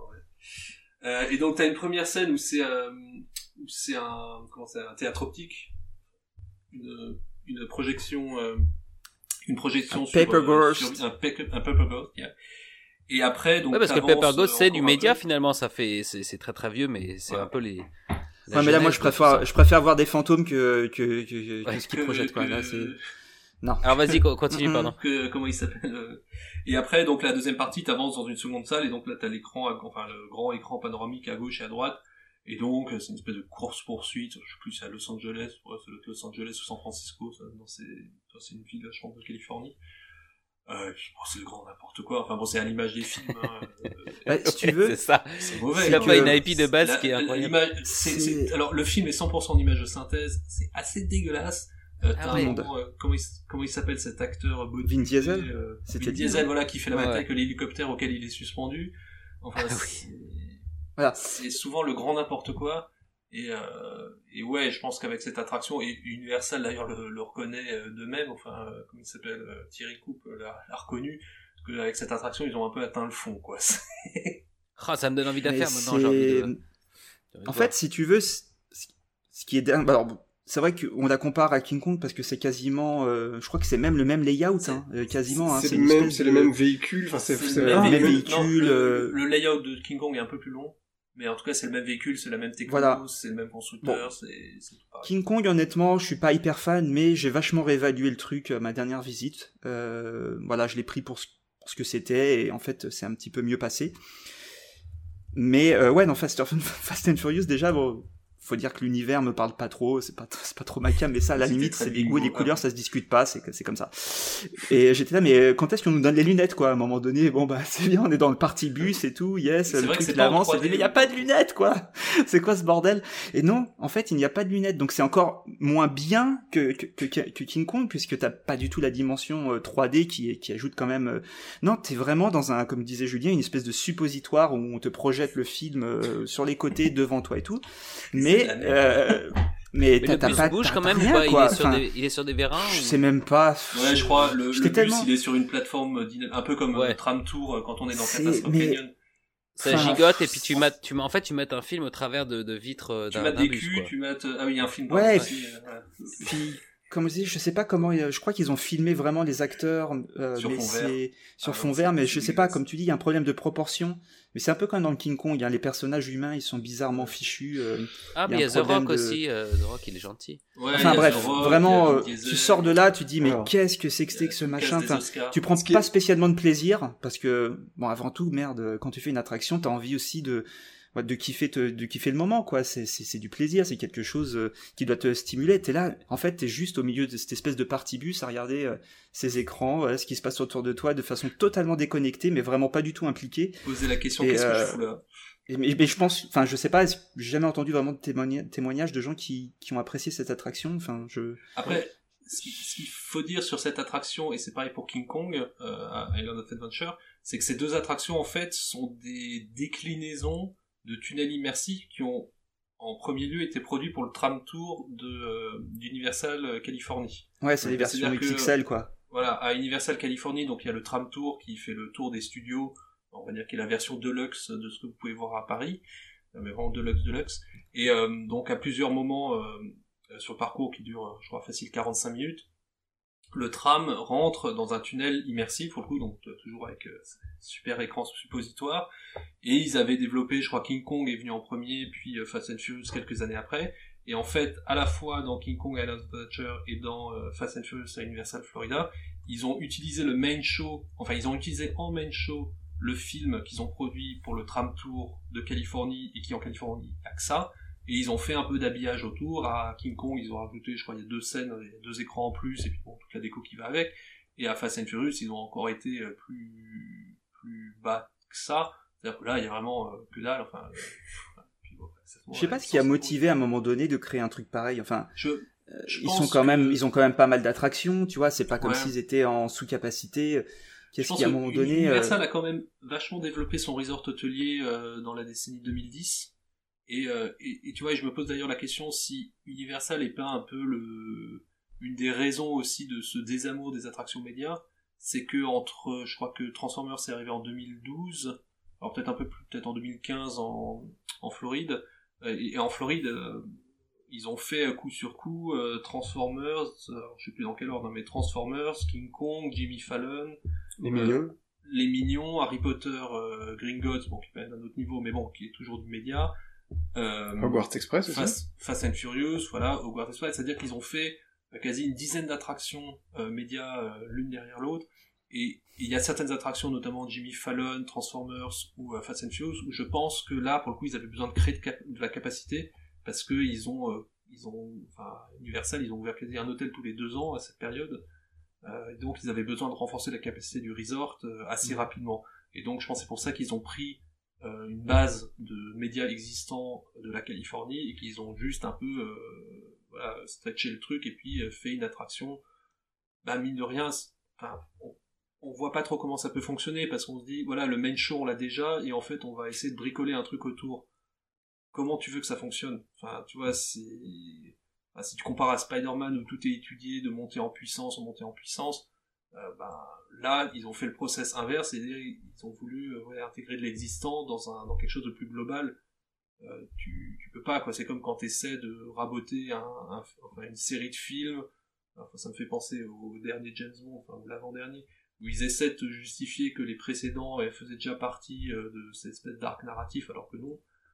Ah, c'est bancal, quoi. Et du coup, ça marche pas, tu rentres pas dedans. Et puis, euh, Ce qui est aussi au sujet d'Universal à Orlando, c'est qu'avec euh, tout les... l'argent qu'a généré euh, Harry Potter, comme tu le disais, Universal s'est beaucoup développé, notamment son parc hôtelier, et ils avaient aussi euh, dit quelquefois dans la presse que euh, pendant les, années, peut-être la décennie à venir, ils allaient ouvrir, en tout cas à Orlando, une nouveauté par an. Et je pense que euh, quand t'as cette ambition-là et que euh, t'es quand même une corporation et qu'à un moment t'as envie de t'économiser un petit peu, et Disney le fait très souvent, c'est de, de- de prendre un truc, de le cloner ou alors de l'adapter. Et donc c'était un, un, un petit cheap trick que de, de, de prendre une attraction qui, en fait, fait le job comme tu le dis. Hein, euh, sur le quand, quand c'est un élément du long train qui fait le tour des studios, franchement, c'est c'est une séquence qui est assez cool en fait. Mais après, tu, Mais- prends- mais tu, prends- tu prendrais King Kong, bon, parle peut-être pas de Fast and Furious, mais tu prendrais King Kong, tu le mettrais dans un parc en Europe, euh, ça serait un- une super attraction. Là, le problème, c'est qu'il est dans le même parc que Spider-Man. C'est pareil de, pour Transformers. C'est bien le problème de Ratatouille. Hein. Mais, euh, Bon, mais je pense que voilà, Universal euh, dans la décennie 2010, ils ont été vraiment à flux tendu sur les nouveautés. Euh, et, et eux-mêmes, voilà, ont reconnu que bah, ils avaient été peut-être un peu violemment, et on voit avec les dernières nouveautés qu'ils ont faites, que ce soit à Grid ou que ce soit à Velocicoaster, que ils ont compris qu'il fallait qu'ils se calment un peu sur les médias et ils sont revenus Ah, je pense que pour le coup à de la montagne russe Et leur- très thématisé Et le Dark Ride, euh, Secret Life of Et Pets. le- voilà, et le Dark Ride Hollywood, hors Secret du commun Life pour Pets, euh, qui est- Universal. voilà qui est très animatronique pour le coup où il y a enfin je pense que c'est un des Dark Rides où il y a le plus d'animatroniques qui a été créé depuis un bon bout de temps Ouais. Euh, et il y a une vraie prise de conscience, comme tu dis, hein, même chez les créatifs à Universal. Je pense qu'à un moment donné, ouais voilà après c'était le point de non-retour. Enfin, on- on peut pas. euh, on, on l'a peut-être un peu vécu euh, Julien et moi aussi Mm. de bah parfois t'es obligé de faire une grosse connerie pour te dire Ouais. allez stop euh, on s'arrête là il faut pas faire ça on, on change de direction et voilà et, je- et si Fast and Furious est la cause de Hagrid ou de Velocicoaster j'ai un peu plus d'amour pour Fast and Furious Je pose la question pour Ah tous bah, nos, je pose la ouais. question que pour tous nos auditeurs, c'est, quoi la grosse connerie que vous avez faite alors? Oui, oui, on a envie de savoir. On veut savoir? Alors, Bah, pff, non, non, mais les passionnés. ce sera dans un épisode spécial pour Ouais. nos Patreons. bon, euh, on va peut-être euh, euh, quitter un petit peu les, les dark rides classiques dans lesquels on a euh, intégré des médias pour quand même s'intéresser, euh, comme on en parlait au début de l'épisode, aux attractions.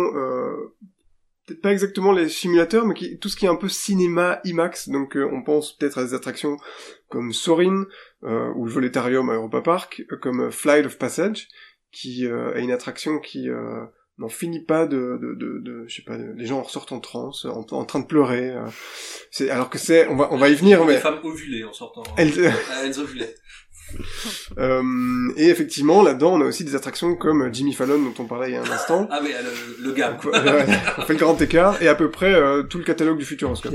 Donc dans ce grand fourre-tout, euh, on peut peut-être commencer par parler de Flight of Passage, qui fait peut-être un peu plus le pont entre les euh, les attractions IMAX. C'est quand même euh, une petite simulation euh, euh, pour ceux qui n'ont euh, jamais fait Flight of Passage, euh, le truc d'Avatar à Animal Kingdom. Est-ce que l'un d'entre vous peut nous expliquer en deux mots le principe de l'écran et des- spoilé c'est ça que tu veux dire pour spoiler tout à fait. Oui oui. On C'est bien, tu sais bien spoiler, vas-y. Moi, je sais bien spoiler. Ouais. Euh, bah, Flight of Passage, euh, bah, le principe, c'est que donc on est face à un immense écran hémisphérique, donc une demi-boule, et donc C'est un- on c'est est comme un sur, suppôt, euh, mais euh, quoi, écrasé plutôt. voilà, c'est un suppôt voilà qui, est- qui est déjà qui a déjà atteint son Qui a point déjà de servi une ou deux fois, quoi. euh, Ouais. c'est ça. on en fera un épisode. Ah, je, je vois que ça vous marque le suppôt. hein. Je- On essaiera de caser Suppo dans le titre de l'épisode. ça, ça va, ça va péter le challenge. je pense. à péter le chaleur, c'est pas mal. c'est- Aïe, Métaphore aïe, aïe, filée. oui. Euh, donc bref, donc on a ce grand écran hémisphérique et donc on est face à cet écran, je crois, sur trois niveaux. Et en fait, on est assis sur des selles un peu, si vous Des un- selles. Ah bah les selles, on y vient. Voilà. Allez. on continue. Euh, donc des espèces de motos, alors si vous préférez. Et donc, Je vais aller. faire Flight of Passage, je vais à la selle. C'est très bien. Bref, on est sur des motos, on- sur des motos. On est sur des motos. Voilà, on des selles de moto. Mais attends, c'est pas des animaux, c'est des, c'est pas censé être des, des animaux. Alors oui, alors ouais, alors si, alors si en plus tu veux la storyline, donc la storyline c'est que t'es euh, t'es sur Pandora et donc on te propose de te de te connecter là comme ils font dans le film à ouais. navire et donc C'est ce dans un laboratoire de Pandora. C'est un cybercafé c'est un cybercafé, C'est un cybercafé, c'est euh. VR. C'est la VR. Ah donc en fait 2.0. dans la vraie vie t'es t'es quand même sur une moto mais on te branche et là tu deviens tu te projettes dans l'écran et t'es sur ton ton petit c'est ça, petit voilà. Et pigeon, et t'es dans ton avatar qui chevauche le, comment ça s'appelle, le. Banshee, l'espèce de grand dragon. Entendu. Et donc, la, la fameuse moto, ou celle Ouais. sur laquelle tu es assis, c'est comme si tu étais sur le dos du Banshee. Et donc, euh, mais, mais concrètement, en fait, devant le cet écran, il y en a, il y a deux étages de une il y a vingtaine. étages, je crois sais même. plus Il y combien. a trois Euh, moi, je, a- je pense qu'il y en a. Il me semble qu'il y a trois étages. Je sais pas, faudrait, ou deux ou trois. Ah oui, c'est à Europa Park, il y en a que Il y deux. en a Non, plus il y en a y que deux, c'est sûr. Oh là là. Enfin bref. Donc cette, cette, donc chaque selle et chaque moto pardon est individuelle, donc est montée sur vérin, euh, là, elle bouge dans tous les sens, et en plus la, la salle dans laquelle elle se trouve est montée sur un système de glissière verticale, donc ils peuvent faire le, Ah. le je crois que ça s'appelle le heave, de montée descente. Et donc tout ça est bien entendu euh, synchronisé avec un superbe film euh, réalisé par James Cameron, et donc bah ça te simule un vol euh, bah, sur Pandora, sur le dos d'un Banshee, et c'est vrai que c'est un peu une évolution du Sorin, donc comme comme Voletarium, comme Sorin ou comme l'extraordinaire voyage, comme euh, d'autres. Et là, la différence, c'est que comme t'es sur cette fameuse selle, t'es beaucoup plus en avant, euh, t'es beaucoup plus euh, voilà en avant par rapport à l'écran, par rapport au vide, et donc t'es beaucoup plus dans l'écran. Et le fait aussi que ben chaque nacelle euh, soit individuelle, t'es le tout accessoirement est aussi en 3D euh, bah t'es encore plus dans l'écran que euh, tu peux déjà l'être dans Sorin, qui est pourtant un, un, système qui fonctionne déjà assez bien. Je sais pas si c'était très très clair. Si, mais alors, J'aurais tu- envie de si dire c'est, que euh, c'est si une attraction qu'il faut étages- vivre. Si c'est sur trois étages et qu'il y a autant de autant de, de personnes, est-ce que tu vis vraiment une une expérience assez Ouais, franchement, fonction de c'est ton placement tellement bien fait. Enfin, là, je pense que Julien ou Guillaume, vous pouvez témoigner. Moi, la première fois que je l'ai fait, j'ai même pas vu mon voisin. Et pourtant, le voisin, Ouais. il est, euh, enfin, tu peux le toucher en tendant le bras. Enfin, même pas en tendant le Ouais, bras, ouais. il est à un mètre de toi, quoi. Euh, t'es tellement, enfin, alors, je vais encore plus spoiler quand t'embarques, en fait. Donc, euh, c'est histoire de, donc, t'es dans le labo, blablabla. Et donc, t'embarques, en fait, dans un couloir. Je pense qu'il y a, je sais pas, une, peut-être 16 selles les unes en, en deux salles, c'est 8 et 8. Euh, bon, bon, ça fait un grand couloir. Et donc, t'embarques sur ta selle face à un mur. Euh, et donc là, ça, ça commence à te dire, t'as un petit écran intégré à l'avant de la selle qui te dit, voilà, connexion en cours, euh, recherche de votre avatar. en train de te synchroniser avec ton Voilà, avatar. synchronisation. Qui attire ton attention sous qui ton nez, attire quoi. ton attention. Exactement. Ah ouais. Et donc, et puis, euh, et puis ça fait des petits bzzz, ça t'envoie des petits bzzz dans les jambes, là, ça fait des bzzz, bzzz, Ah, tu souvent, sens, en vrai. euh, Et donc, et, des puis flashs dans la gueule. et mais devant toi, t'as un, t'as un mur, quoi. Donc tu sais pas trop, tu sais pas trop ce qui va se passer. Et puis à un moment, ça commence, tout commence à clignoter, la lumière s'éteint, et puis bah ils te font le fameux euh, tour de magie de la persistance rétilienne, c'est-à-dire qu'ils font tout clignoter en même temps partout. Et en fait, l'écran, le mur qui est devant toi se lève euh, super rapidement, mais comme ça clignote, que l'écran qui se trouve en fait derrière clignote aussi, bah tu vois même pas le mur se lever, c'est assez incroyable. Et là, tu, ça commence, tu rentres dans une espèce de vortex. Euh, Pandora apparaît devant toi, t'es au sommet d'une falaise, sur ton Banshee, et là le Banshee se jette dans le vide, tu, le siège bah, bascule vers l'avant, et bah c'est comme Spider-Man, t'es dedans. Voilà. Bah et là, après, c'est je me 4 dis- minutes. Moi, moi de- qui me fous des spoilers, Ah. euh, généralement, je me dis que peut-être j'aurais préféré ne pas entendre ça euh, pour la, la fois où Voilà, je bah, l'ai bien fait. C'est bien fait. Voilà, ça, ça, ouais. c'est, tous les, tous les auditeurs qui se disent, putain, les Ouais. connards, ils m'ont spoilé. Et ben là, l'arroseur arrosé, Je ça fait toujours plaisir. En fait, euh, Flight of Passage, c'est intéressant parce que Alors oui, euh, à- attends, une époque où tout le monde dit, enfin tous les fans, euh, il y a une fatigue sur les attractions à écran. Tous ceux qui euh, ont- sont peut-être de ce bord-là euh, sont aussi euh, unanimes sur Flight of Passage, qui est quand même, il n'y a pas plus attraction à écran que Flight of Passage, quoi. Ce n'est qu'un écran avec. C'est un simulateur, euh, euh, plus plus. c'est vrai qu'il y a des très belles selles, mais euh, Après, c'est- principalement la façon dont t'es embarqué dans l'histoire. C'est toujours pareil. C'est une fois de plus. Tu, tu, en effet, Julien, il le dit. À un moment donné, c'est très facile de sortir de l'attraction. Il suffit juste d'un petit peu tourner la tête sur le côté ou regarder un tout petit peu plus vers le bas. Tu sais que t'as des lunettes sur la gueule. Tu sais très bien que t'es pas à 100, enfin que que que, que t'es pas sur Pandora. Tout est, Ah bon? ils misent tous sur le, Évidemment. le sur bah, le, la, la capacité dans laquelle tu vas te, à te projeter dans cette histoire et à être happé dans l'histoire. Et c'est tellement bien fait qu'en effet, tu, tu peux que regarder ce qui se passe devant toi, t'es complètement immergé dans le truc, et c'est, c'est ça qui fonctionne. Finalement, on peut dire qu'on n'a pas grand chose, enfin moi j'ai rien contre les écrans si, si tu veux résumer le truc. Mais simplement, euh, cet, écran, faut qu'il me, faut qu'il me capte, faut qu'il me raconte un truc intéressant qui fait que d'un seul coup, je vais l'intégrer dans, tu vois, dans l'histoire globale de l'attraction et que j'oublie que c'est un, un écran. Euh, ça, c'est un peu philo. Enfin, il y a, y a une part de quand tu fais une attraction, tu sais que tu vas jamais visiter un véritable manoir hanté, tu vas jamais faire euh, un véritable tour dans l'espace, tu vas T'as cette capacité euh, en toi de gamin à, à jouer le jeu, à te dire je vais me projeter film, dans un quoi. truc. C'est comme dans un film quand tu te Ouais, projettes à fond dans un film. Tu sais que c'est pas vrai, mais t'y vas quoi. Et, et c'est là où ça marche bien, c'est finalement euh, les attractions. Enfin voilà pourquoi une attraction à média est réussie, c'est parce qu'elle te, elle t'emporte complètement, elle te fait passer la frontière de, de l'écran pour t'emmener vraiment dans l'histoire.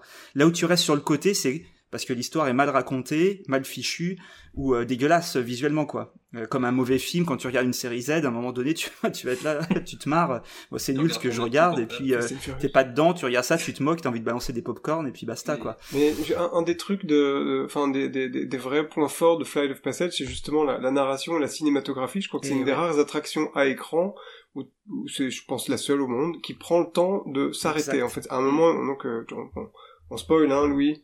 Euh, toi aussi, Allez. tu peux enlever ton casque 30 secondes si tu veux. Euh, mais donc, à un moment, euh, ton, ton Banshee se pose dans une grotte, et puis en fait, le, le, le temps s'arrête vraiment.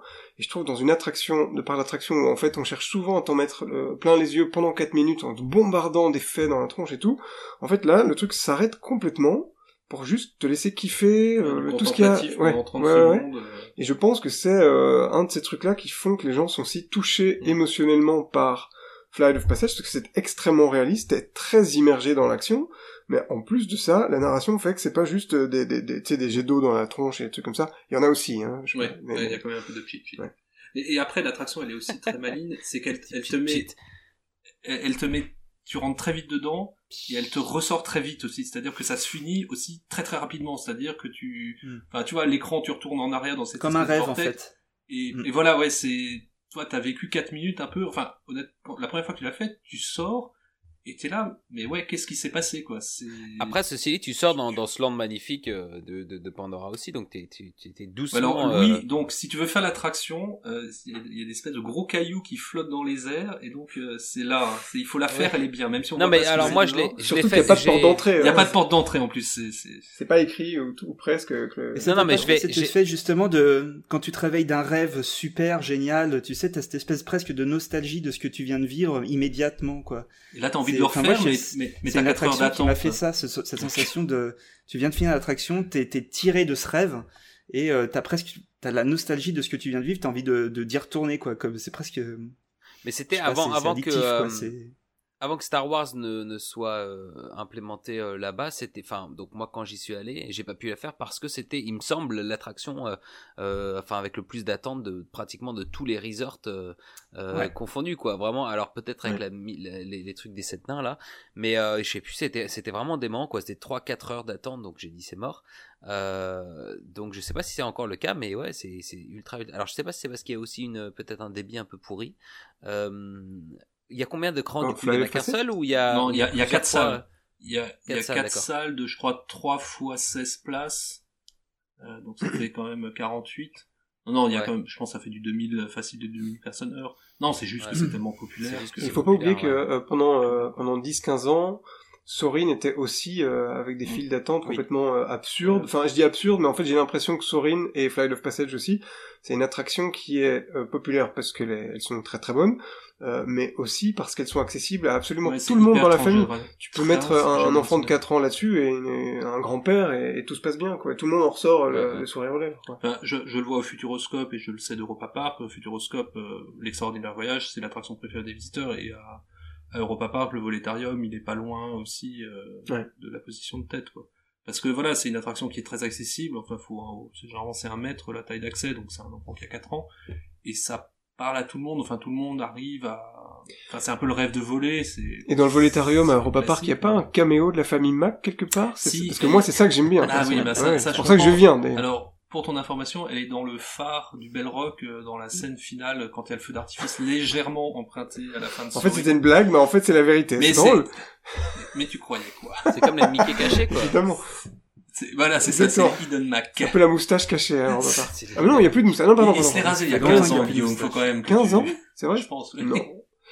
Et il en On revient fera un pas. épisode sur la moustache de Roland Mac ouais. plus tard. Mais pour revenir Mais- sur notre expérience de Oui. d'Avatar, euh, parce que ben, on- je crois qu'on l'a fait ensemble, Julien Berthevas. on- Ouais, Ah ouais, non, on l'a pas fait ensemble, on l'a fait. euh, Attends, moi, je l'ai, non, je l'ai, je l'ai, attends. Non, non, on l'a pas fait ensemble. On, Non, l'a la fait ensemble première sur fois, je l'ai WhatsApp. fait tout seul. Voilà. C'était oui, pendant le, le Yapa et Ouais, J'étais fait pointé genre- une heure avant l'ouverture de, en effet, d'Animal Kingdom, et j'ai fait la file, ouais, trois heures à peu près de file. Ah Mais ouais, ça en coup. Si tu veux, c'est pas- une non, mais heure c'est- d'avance. Et en ayant, bah oui, parce que j'étais pas prioritaire, hein, euh, voilà, il y avait tous les, Ouais, mais donc les t'as attendu c'était 4 encore à l'époque où il une- y avait euh, les hôtels qui pouvaient accéder au truc avant, et déjà, Ouais. je regardais sur l'appli en direct. Tu vois, j'étais vraiment, mais le premier devant la petite corde hein, qui s'ouvre euh, Ouais, ouais. pour accéder au parc. Et euh, mais c'est pas grave parce que ces trois heures elles sont passées, mais comme ça parce qu'il Voilà. y avait déjà un la découverte de la zone entière qui est juste euh, voilà euh, incroyable.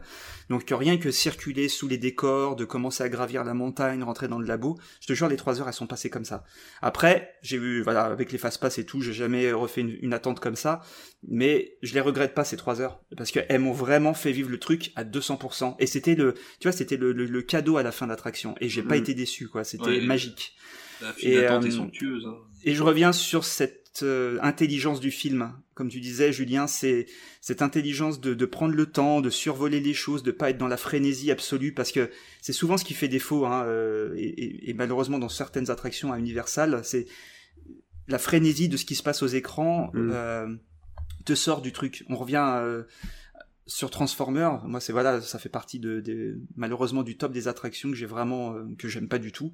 Cette attraction, à chaque fois j'y vais, j'essaye de la refaire vraiment en, en rebootant Tu complètement. lui donnes euh, sa chance. mon, voilà, je lui, je lui donne la, la- la chance et franchement, au bout du troisième écran, je décroche.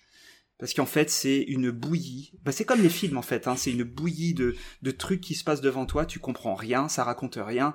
C'est, tu passes d'un écran à l'autre, finalement, tu sais même plus auquel, à quel écran tu es, parce qu'en fait, c'est la même chose qu'on te sert du début à la fin. T'as aucune montée euh, dramatique. Enfin, non, vraiment, euh, c'est pas bon, quoi. J'étais allé, la première fois que j'ai fait Transformers, c'était aussi à, à une soirée à Yapa, et donc j'étais à côté euh, d'un mec qui me disait, enfin moi j'étais un peu chaud, tu vois, je me dis, ah on va faire une nouvelle attraction, machin, Transformers et tout, et le mec me dit, euh, Transformers, l'attraction, c'est comme si t'étais dans la tête de Michael Bay. et, et en c'est fait, c'est tout à fait ça. ça donne vraiment une... À une présentation Samsung, là, où il a bugué, là. là.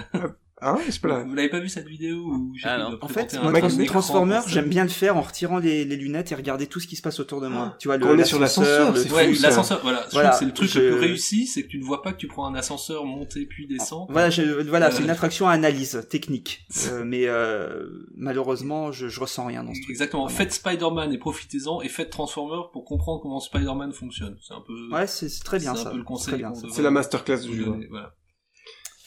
Merci pour ce TED Talk. Mais je vous en prie. Euh, et alors, il y a, il y a, il y a une, une autre catégorie euh, d'attractions. Encore une? Il y en a, encore- Eh il y a oui. encore quelques-unes. On va, on va peut-être pas parler de, de- des simulateurs à la Star Tours euh, aujourd'hui, sauf, mais euh, sauf- si vous, si, si vous dites non, j'entendais non. J'avais adoré Star Tours hein, en 90. Moi, j'aimerais bien qu'on parle d'un truc ah euh, que j'ai fait. Mais Pour l'instant, je n'ai fait aucune attraction dont on a parlé. Ah ben voilà, parlons d'un truc que Louis Alors, a on peut parler-. Vas-y, Alors Louis. bah non les Dark Ride là donc ce dont tu allais parler on- on- je l'ai fait donc Toy Story mais je voulais juste dire un mot de hum, des Simpsons euh, parce que c'est aussi en fait une attraction à, à écran euh, de Simpson Ce Ride que ça, oui. Ouais, Ce n'est un que ça. mais c'est mais c'est un simulateur mais euh, pareil t'es sur t'es c'est un simulateur avec plusieurs voitures sous un espèce d'énorme Mhm. dôme en fait c'est pas un Un suppositoire. c'est un suppositoire mais Imagine euh, un grand suppôt, oui. ouais. Euh, bon alors je vois que vous voulez pas en parler trop euh, tant pis pour vous Non. Euh, Si, non, euh, vas-y. mais, euh, non, si, si, vas-y. les jeux les Dark Ride interactifs c'est ça qu'elle est Mais- non, non, mais mais les vas-y, Simpsons mais vas-y. mais- Non. mais vas-y. je Mais c'est une euh, très bonne attraction. En en fait, c'est moi- bien les Simpsons. Mais je crois que j'ai déjà dit ici. En fait, moi, ce qui, en fait, le même effet, le même effet, Julien, euh, que ce dont tu parlais avec euh, avec euh, Avatar, c'est que moi, je me suis rendu compte même que plus que après avoir fait l'attraction, genre vraiment euh, des, mois après, que j'étais pas le seul en fait devant cet écran, parce que en fait, tu rentres dans une voiture. Euh, je sais pas, t'es 4, 5, 6 là-dedans, ou 8 peut-être, mais euh, et t'es un peu euh, penché, euh, t'es un peu couché quoi, et tu as euh, cet écran au-dessus de toi, enfin un peu élevé, et moi, je pensais qu'on était notre voiture, notre écran. Et en fait, je me suis rendu compte qu'il y avait peut-être huit autres voitures en arc de cercle, un peu dans- comme dans un amphithéâtre, qui regardaient le même écran. Et jamais, euh, je sais pas si elles sont visibles en fait physiquement, si on peut, si on tourne la tête, si on Si, peut les voir ouais, ou pas. tu les vois, mais, mais Ok. t'as été happé par le film, quoi. Bah, voilà. Voilà, ouais, ouais, non. Et mais par contre, c'est très très frénétique, donc c'est vrai que là, mais après, c'est un peu l'esprit Simpson. Euh, T'es à moitié sur un roller coaster, ça s'arrête pas et ça donne un peu la gerbe à cause Ça de va ça aussi, encore. quoi. Ah, Ouais, mais il est assez bien fichu quand même, les. Simpsons. Après, il y a toujours un petit problème de luminosité, je trouve, dans le dôme. C'est assez sombre. Ouais, ouais. Et puis ça dépend euh, là où t'es placé. Ça dépend fois, où t'es, ouais. changer, euh, Il y a- ouais. il y a- Si t'es sur les côtés, enfin si t'es dans les, les nacelles qui sont sur les côtés, c'est quand même beaucoup moins bien. Mais il y a deux trois trucs quand même qui marchent bien. Moi, j'avais pas capté que j'avais pas de plafond au-dessus de la tête, par exemple, quand on a embarqué Ouais, la ouais. première fois dans les wagons. Ouais, même chose. Euh, Dans le- J'avais pas fait la version vers Retour vers le futur, donc du coup c'était la première fois et je d'un seul coup le truc il se lève, là tu rentres dans le dôme, tu comprends, Quand- c'est- quand- ça marche bien. Quand tu fais la vrille là qui est bah, Ah, ça, le- c'est le super. moment où t'es dans le bassin où il y a les orques d'ailleurs qu'ils ont un peu ils ont t'as le même effet dans Flight of Passage euh, quand tu fais euh, tu vas dans T'as un vraiment l'impression de faire une vague, inversion. ouais. et t'as Mm. franchement l'impression d'avoir la tête en bas quoi Yes. Oh. Et le coup de la tutute aussi qui est quand même vachement. ouais ouais la Ça, totote. et, puis, c'est top. et puis après c'est les Simpsons donc t'as tous les mots. C'est quoi la totote? la totote la, la sucette pour les enfants la- Ouais. la tétine euh, Bah, T'as Maggie qui Comment est ça, géante euh, dans ça? le film et qui te Il te totote, elle te Ah, Ah, je me souviens pas. J'ai- j'ai- Moi, j'ai pas trop kiffé mon, mon, tour Ah, sur ok, Simpsons. je Désolé. ça Bon alors, passons. Non, mais Passons. J'ai On mon t-shirt Simpson, c'est pour ça que je devais en parler un petit peu aussi. Mais ouais. Voilà. Non, c'est super les Simpsons. Euh, mais ouais, alors Dark Tower interactif parce que bah euh, Toy Story Mania donc c'est c'est le premier dans ta liste Guillaume. Moi j'ai alors moi j'ai adoré. Ah, il a perdu son écouteur. c'est parce que tu es avec nous. Ah, là, là. alors faut savoir que Julien et Guillaume sont donc dans la même salle. Et, euh, le setup qu'on a fait est, d'une nullité telle qu'ils ont chacun un écouteur euh, dans l'un dans l'oreille droite, l'autre dans l'oreille gauche, de, de la même paire parce que euh, c'est dévouement, qu'on a trouvé pour pas qu'il y ait de retour. Donc euh, ils vous entendent pas, enfin on s'entend pas en stéréo, du moins vous euh, euh, de votre côté. Alors ouais, donc les jeux, les Dark Ride interactifs. Alors je vois que t'as marqué Toy Story Mania, Web Slingers. Bah alors ça, je sais, je pense que personne n'a eu encore l'occasion de le faire, le truc de Spider-Man. Euh, le Millennial Falcon, qui est encore encore un autre Quoi? délire. Et hein? Non rien. Je... Quoi quoi? Et puis Moss et chocolat. Alors moi ça je je connais pas. Euh, Toy Story Et Mania, Popcorn petit tour de Revenge, s'il vous plaît. Hein? Ah bah on peut parler de Popcorn Revenge.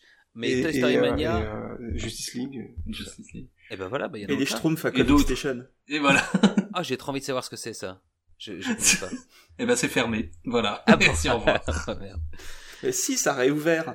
Ah, Bah alors allez-y, quel est votre Ouais, l'ont euh, quel est votre préféré, votre euh, les- le, le- le- voilà votre euh, Dark Ride interactif, donc espèce de jeu vidéo euh, géant préféré euh, de votre côté les Juliens? Attends, Est-ce que c'est que est-ce que je c'est un type Euh, de Simon d'abord. qu'il fait en général d'abord que- Moi, j'aurais tendance à dire Toy Story Mania. Ouais, Toy Story. Euh, ouais, ça y est, c'est bon, j'ai le- réfléchi Toy alors, Story aussi. Je veux dire, en termes de décor, je préfère Mouse au chocolat, mais le gameplay est Mm, mm. très très très supérieur euh, dans Toy Story Mania. Et comme c'est une attraction que tu fais avant tout pour la défoule, enfin comme un jeu vidéo, euh, je trouve Toy Story Mania. Pour moi, le, le final de Toy Story Mania où tu shootes et puis tout à coup ils te font déplacer latéralement et te disent, bah en fait continue à shooter, tu t'y attends pas trop. Et donc là, tu finis, t'as la main complètement, enfin le, le Moi, poignet j'avais mal au poignet, hein. Ouais, voilà, bah, bah, c'est- Alors Mais il, je trouve il quand même existe le plusieurs tour de vachement ergonomique. Hein. Il y a, il y a- pas plusieurs versions. Moi j'en ai fait une où tu dois tirer, tu tires sur un petit fil en fait, non? C'est ça? Si je me Ouais, ça c'est. Toy Story Mania, ouais, ou Mouse au chocolat, ouais. Tirez sur le petit fil. Alors, Tirer sur un petit fil avec une petite bouboule. Euh, Voilà, ça, le petit string. ouais. Voilà. Bah, tu l'as fait alors, Louis? Ouais, ça je l'ai fait. Moi j'ai beaucoup Ouais, ouais, aimé. ça tu l'as Bah fait. voilà. Et, Et bah, c'était j'ai où fait- euh, En Californie, du coup? Euh, non, non, à, Orlando, euh, enfin. euh, Ah ouais. oui. Et euh, C'est vrai qu'il et- il y est partout, sauf à Paris. bah, ça- vraiment, je trouve ça, je trouve ça génial. Et enfin voilà, le fait de d'avoir à d'avoir à comprendre un jeu vidéo en, en l'espace d'une seconde, parce que tu sais que c'est- ça va être aussi cet avantage-là euh, que tu vas avoir si tu arrives à comprendre le principe et à, et, à, et à te mettre au boulot le plus rapidement possible. L'avantage donc sur ton ton concurrent, parce que tu joues à deux dans les mêmes, euh, enfin dans, dans les sièges. Euh, ah, je trouve ça super excitant, vraiment, c'est c'est trop cool, quoi. Et euh, voilà, ils sont, je trouve que les jeux sont bien pensés. Je m'en souviens plus euh, vraiment en détail, mais je trouve que c'était, tout était hyper fluide, euh, hyper euh, bien pensé. Il y a un espèce de petit retour haptique, comme on dit maintenant, un petit, un petit retour de force aussi, non, je crois, dans les où t'avais l'impression que- comme ça de balancer des boules, il y avait pas un petit. Il y a, il y a des, il y a des effets d'air, ça te souffle Ah, parfois de l'air, Ah oui, comme, oui, si ouais, comme si t'avais les fléchettes, Ça ou je sais plus quel... ouais. Parce que de toute façon, chaque écran est un, est un quelque chose que tu lances différent. T'as des fléchettes, t'as des C'est ça, anneaux, t'as des, je sais plus quoi d'autre. Euh, Et alors la nouvelle version de ça, enfin pas la nouvelle version, mais ouais, le, le nouveau euh, Dark Ride interactif euh, euh, de ce genre-là, c'est donc Web Slingers. Est-ce que moi, je- j'ai vraiment pas du tout regardé à quoi ça ressemblait, ce que ça faisait, et les gens en sont en gros, hein, c'est c'est c'est un peu le même principe que Toy Story Mania, sauf que euh, et j'ai l'impression. Mais en fait, c'est qu'avec tes mains, donc c'est comme si tu squirtais, si tu squirtes, tu what tu squirtes des, des, des toiles d'araignée euh, de, du bout de tes poignets. Donc en Tu fait, tisses, tu- la, la prouesse euh, technologique, c'est que t'as pas de joystick, t'as pas de truc à tirer ni rien. C'est vraiment juste, euh, en fait, euh, toute une série de caméras qui regardent où sont euh, Attends, mais elles, tes elles- bras et elles- tout elles ça. sortent de ton corps parce que dans le dernier Spider-Man, ils font un quart d'heure sur Ouais, elles y a sortent débat. de ton corps ou elles, ou t'as un appareil qui les tire. 100% spoil ce soir. Hein. Ouais, voilà, ouais, non, ouais. Mais elle sort de son. Oui, d'ailleurs, dans l'histoire, elle sort de son corps, pas de sa combinaison. Ah, ça dépend. Ça dépend de, Ah, de de la, la version. de, Ça de la trilogie que tu regardes aussi. on ouais. voit que t'as pas vu le dernier Spider-Man.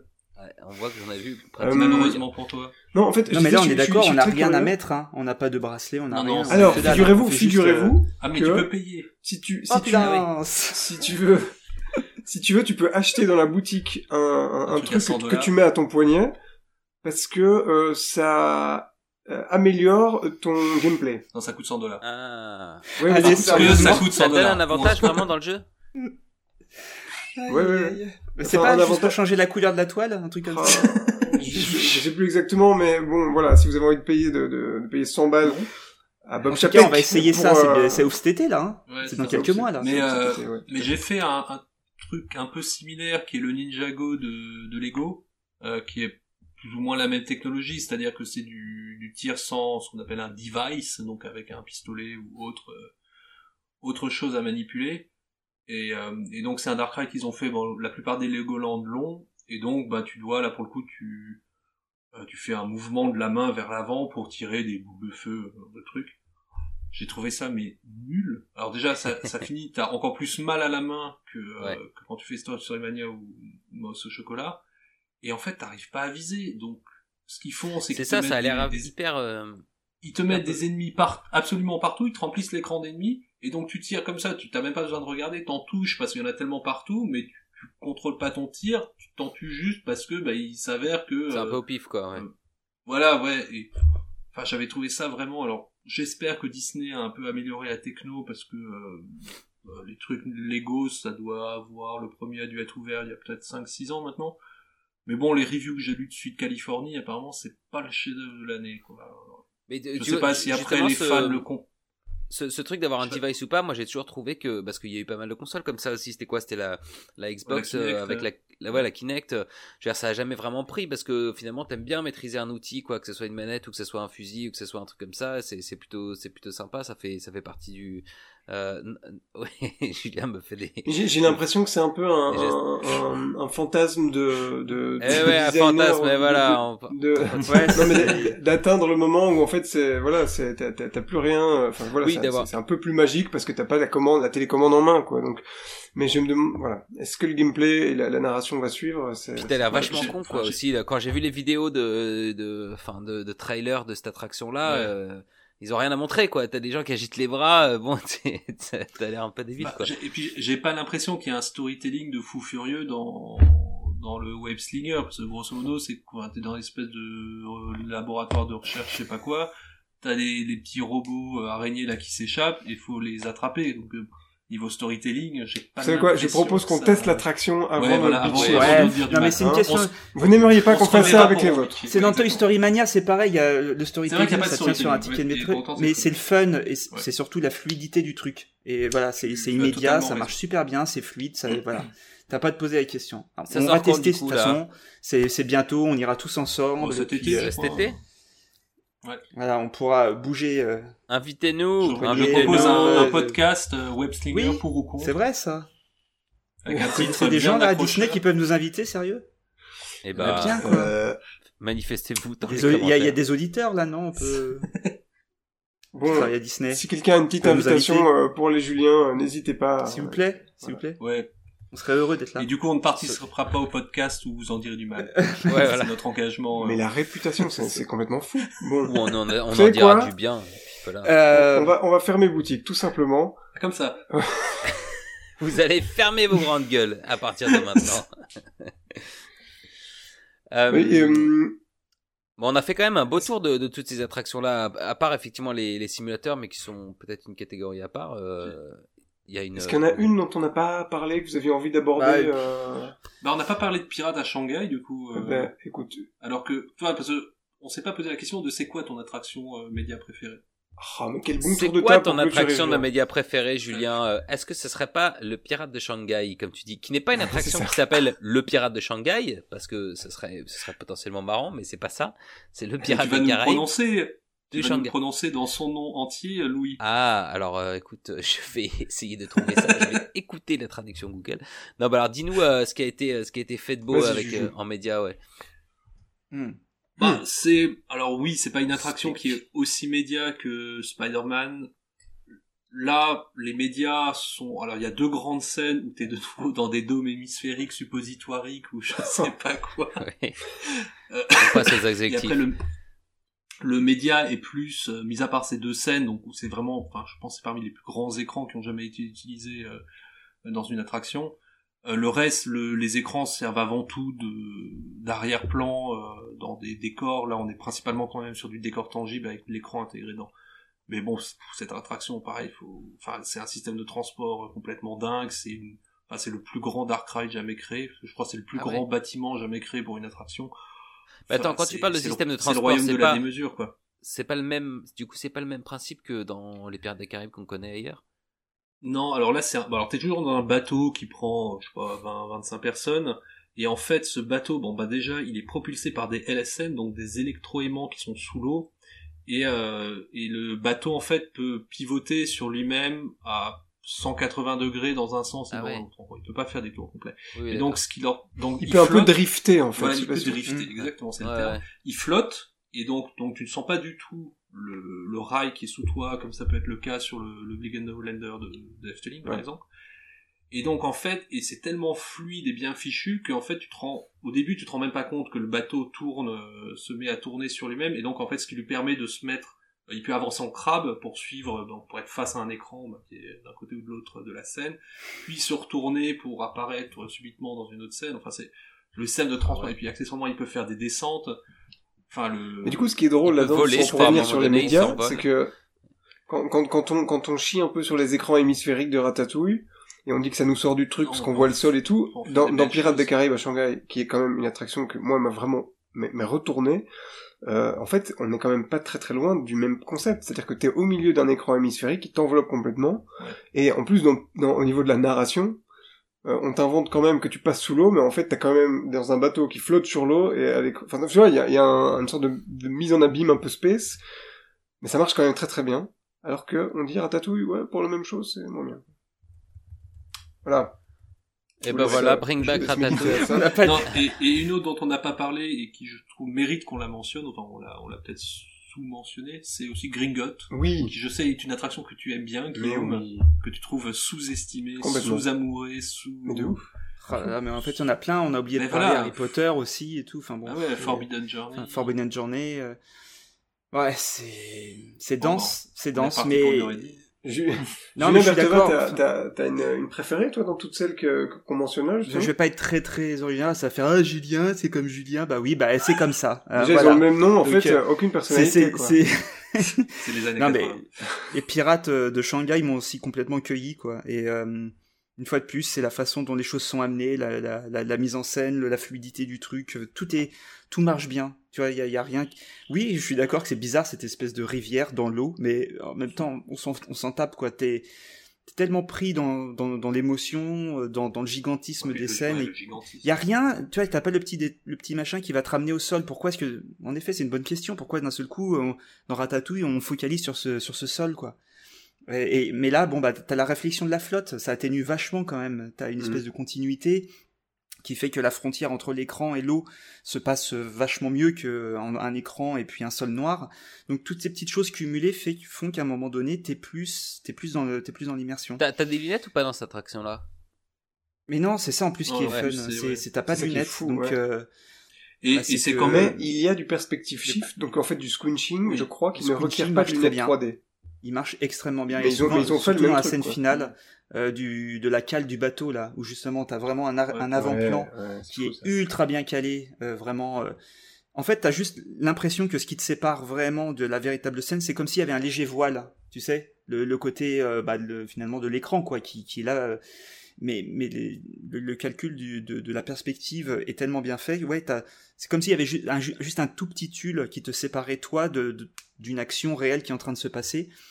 Et c'est tellement bien fait que ouais, t'as pas besoin de lunettes. Et moi, ça m'a vraiment, euh, vraiment profondément marqué. Après, voilà, si on fait un petit tour rapide là pour terminer, euh, c'est vrai que Forbidden Journey aussi a été un gros choc. hein. Ça a été quand même une attraction euh, justement que j'aime bien parce que ça mixait vraiment du beaucoup de physique, euh, des, des éléments physiques avec des animatroniques et puis d'un seul coup, euh, t'arrives dans ces espèces de dômes. Alors euh, c'est vrai que les dômes ça marche ou ça marche, enfin sur certaines personnes ça marche un petit peu moins bien. euh, on peut, on pourrait critiquer par exemple des fois les défauts d'échelle qu'il peut y avoir, c'est-à-dire que si tu remettais vraiment le Harry Potter qui est en train de voler devant toi, en fait il fait deux fois ta taille, tu vois. Mais Ouais. c'est comme ça, certains méchants dans Spider-Man qui sont surdimensionnés parce que euh, la 3D fait que de temps en temps t'as des t'as des voilà t'as des, des espèces de petits effets d'échelle un petit peu bizarroïdes mais c'est voilà c'est tout ça ça joue sur la capacité des gens à se projeter dans l'histoire et ce qui aide ça c'est euh, la, la, la, la la perfection de la mise en scène. Et puis allier un système de transport qui est quand même aussi. et un système de transport de dingue, quoi. Ouais. Donc. Qui, te place au premier rang. Enfin, t'as qu'un seul. T'es forcément. Ce qui est génial dans. Enfin, moi, ce que j'aime beaucoup dans ou enfin parmi les nombreuses choses qui sont bien dans Forbidden Journey, c'est que t'es au premier rang tout le temps. Enfin, c'est t'as qu'un seul rang. Oui. Et t'es très. Euh, t'es très très proche de tout quoi. C'est comme dans Avatar, il suffit de de se pencher un tout petit peu, regarder sur le côté pour voir euh, que, que, la magie se mais t'as pas envie de le faire en fait. Ah, moi j'aime moi j'aime bien faire ça. Moi j'aime bien le faire personnellement parce que pas, au premier tour mais pas au premier tour parce que voilà on aime bien comprendre comment ça marche et tout ça mais en fait, non, euh, tout est fait pour que tu regardes droit devant toi, que tu sois bien calé dans ton siège, et euh, c'est ça l'essentiel. C'est euh, savoir diriger le regard des gens, ça c'est hyper important, et, être suffisamment voilà inventif et, carré au point de vue du scénar pour, pour emmener la majorité des, visiteurs dans, ton histoire. Mais et on voit que ça, ça tient. Des fois, c'est des petits ingrédients hein, qui, qui manquent ou qu'on a laissé un peu de côté en pensant que ça allait. C'est ouais c'est pas euh, c'est pas c'est loin d'être une science exacte en tout cas on n'a pas la, la recette euh, tu vois tout écrite pour que ce soit à 100% parfait de temps en temps. Euh, il y, a, y, a, des petits accidents qui même des fois qu'on n'a pas anticipé qui font que ça fonctionne. Et d'autres fois on est sûr que ça va être super et tout. On est là ouais ça va être trop bien. Et puis bon bah non. Finalement c'était pas gégène quoi. Mais on l'a pas vu venir. Bon et vous les podcasteurs quelles sont vos attractions médias préférées? Exprimez-vous aussi un peu de parti pris là les Français veulent savoir. Les Belges la France a le droit de C'est vrai qu'on a parlé beaucoup de, de beaucoup d'attractions euh, étrangères. Est-ce qu'il y a quelque chose euh, plus plus européen du moins euh, dont vous pourrez parler? Je sais pas, Guillaume, toi, tu as quelque chose en tête? Bah alors justement, et, c'est ce que disait Julien tout à l'heure, en fait, au niveau des attractions médias, l'Europe est vraiment à la traîne en fait, et c'est pour ça qu'un truc comme Ratatouille, en fait, bah, ça satisfait plein de monde. oui, c'est cher. je vois Julien me fait des signes de, de, de, de ça coûte cher, mais euh, Disneyland Paris a carrément les épaules pour se lancer là-dedans et le faire mieux que Ratatouille, ils l'ont déjà fait partout ailleurs, quoi. Mais, mais, mais... mis à part Disney, euh, bon, il y aurait peut-être Efteling ou Europa Park qui auraient les moyens de se la payer. Mais parce qu'il y a les, il y a avoir les moyens de se la payer, il y a la réussir qui est encore, euh, et ça pour le coup c'est encore plus difficile. dites, les lapins crétins du Futuro, c'est pas si mal que ça quand même. Oui, bah après, il y a le, les lapins crétins, il y a le, le comment s'appelle, l'extraordinaire voyage ou le voletarium mm. à, à qui sont tout aussi. Non, mais tu vois, dans le côté Spider-Man, finalement, on y est un petit peu. Bon, on a un déplacement latéral, mais euh, t'as quand même de, du décor physique en avant-plan. Enfin, je trouve que les films sont plutôt de bonne qualité. Oui, l'univers est marrant, quoi. Ouais. C'est vrai qu'aujourd'hui, on a, on, a, on a beaucoup parlé des, des, des très grandes attractions euh, qui sont plutôt portées par Disney Universal. C'est vrai qu'elles arrivent à gauche à droite, et comme en Europe, il n'y a pas des masses de concurrence pour ce, type de, non, de, de, de, dans des proportions plus modestes, mais euh, il y a des tentatives en tout cas. Bah, c'est plus du cinéma 4D aussi beaucoup, quoi. Donc euh, ça c'est peut-être encore un autre délire, mais bon, ça reste du média. Euh... Bon, tu, tu, le vois là dans les dernières attractions, hein, les, les derniers Dark Ride d'Europa Park, que ce soit Snorri Run, c'est un petit truc, mais aussi leur ah, je vois ouais, non, ouais. qui fait. C'était sur le document là pour ce soir et on n'a pas abordé parce que c'est complètement la, séquence média a complètement foiré. oui, le, squinching pour le coup est pas super bien réussi et la partie à la fin où on est dans les dômes, ça ne marche pas du tout. Mais dans, alors je vais plutôt, ok, Snorri, mais je veux dire qu'il commence, voilà, après, mais dans, par exemple, dans leur euh, Piraterie de Batavia, celui qui a été refait euh, en 2018, vrai pour le coup, ils ont intégré, il y en a pas énormément, ils ont intégré un ou deux écrans, il y en a un dans la, la scène d'embarquement et puis il y en a un dans la première scène en arrière-plan qui pour le coup ça marche non ça fait ça fait vraiment le job c'est vrai c'est vrai c'est vrai. en écran enfin en, en, création d'arrière-plan euh, ça fait assez bien le job et bon, on va alors c'est pas du tout le média mais on va saluer quand même euh, Piraten in Batavia pour avoir fait justement un grand dark ride tangible avec euh, beaucoup enfin je sais pas combien je pense qu'il y a une, cinquantaine d'animatroniques dans cette, euh, cette attraction donc comme on peste sur le fait que plus personne ne fait ou, même Symbolica là qui n'a carrément pas du tout d'écran voici il y a les miroirs Mm. Euh, mais donc voilà, mais vous n'avez pas répondu à la si, question. Si, bah, alors, moi, je vais, je vais répondre à la question. Évitez la question, euh, Vas-y. Allez, Guillaume, on veut savoir. Moi, eh bien, moi non plus, je n'ai pas de personnalité. Ce sera euh, Pirate des Caraïbes à Shanghai. Et euh, mais en fait, je pense au niveau de l'utilisation et de l'intégration média, euh, il y a des trucs comme Rise of the Resistance, je pense, qui, qui intègrent encore mieux euh, le média que euh, Pirates des Caraïbes. Mais je pense que en, package complet, je pense que c'est l'attraction qui m'a vraiment le plus euh, le plus impacté quoi. Ah ouais. Et ouais. Faudrait qu'on en fasse un podcast. Je crois qu'on vient de le faire. Ah merde.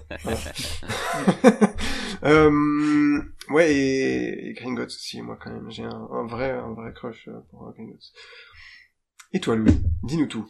Bah moi je me rends compte que j'en ai pas fait pas fait tant que ça donc Gringotts ouais je l'ai- j'ai beaucoup aimé mais euh, au final j'ai pas fait tant tant d'attractions euh, médias que ça donc euh, donc j'irai peut-être les Simpsons comme ça j'aurai sur mon petit euh, non pas que ce soit exceptionnel mais ça m'a bluffé dans ce sens où euh, voilà je, je pensais être euh, enfin voilà il y a eu un vrai un vrai effet de, de euh, un peu de magie où je où je pensais être euh, Surprise. de surprise et euh, et euh, aussi parce que je suis obligé de le mentionner dans, dans chaque podcast est-ce que c'est une attraction média? Je ne sais pas mais euh, Mission Space euh, à Epcot, euh, t'es quand même devant un écran, euh, dans une, euh, tout seul devant ton Ouais, écran, de- dans une Ne regardez surtout pas ailleurs que l'écran, sinon vous dégueulez dans la cabine Voilà. et. Voilà, on te, on dit d'ailleurs, ne, ne, ça, donc, euh, ne fermez même pas les yeux, on t'oblige à regarder le truc quand tu dis Bien ne sûr. fermez pas les yeux, ne regardez pas ailleurs. Ils te mettent des trucs comme dans Euh, Orange Mécanique, comme ça. Ouais, des Ah, J'avoue que c'est un peu un supplice d'aller dans, dans Mission Space. J'ai la petite odeur de vomi avant de rentrer dedans. Ouais. Donc ça, non, ça j'ai détesté, mais euh, mais euh, c'est aussi un peu une attraction euh, média Complètement, finalement. Quoi. complètement. Mais, ouais. mais tu vois, oui, même aujourd'hui, tous les dark rides que fait Disney, tu vois, même des choses plus simples comme, euh, comme Frozen, euh, t'as, voilà, t'as beaucoup d'écrans, euh, et c'est vrai qu'après, soit c'est de l'écran dans lequel tu rentres, comme devant Pirate à Shanghai par certains moments, soit c'est des écrans comme plus dans, dans Mystic Manor, voilà, enfin, c'est pas de l'écran, c'est de la projection. C'est de l'agrémentation voilà, euh, de, de décors euh, tangibles. même, quoi. même dans Rise of the Resistance, sans, enfin, outre les écrans qui font les arrière-plans ou euh, la séquence finale qui est plus en mode un peu simulateur, t'as aussi beaucoup de ce qui est toutes les explosions, les tirs de sabre laser qui sont du mapping euh, sur les décors. Donc, euh, Comme disait Julien, de la micro-projection, je C'est assez malin en fait. Effectivement, da- Et sur les attentes, enfin sur les choses euh, qui viennent, moi, enfin moi personnellement, je, je sais pas quand est-ce que j'aurai l'occasion, mais j'aimerais vraiment aller Universal euh, euh, à Beijing parce que le Dark Ride, le Jurassic World, là pour le coup, de ce qu'on peut voir, sans, sans spoiler, il y a vraiment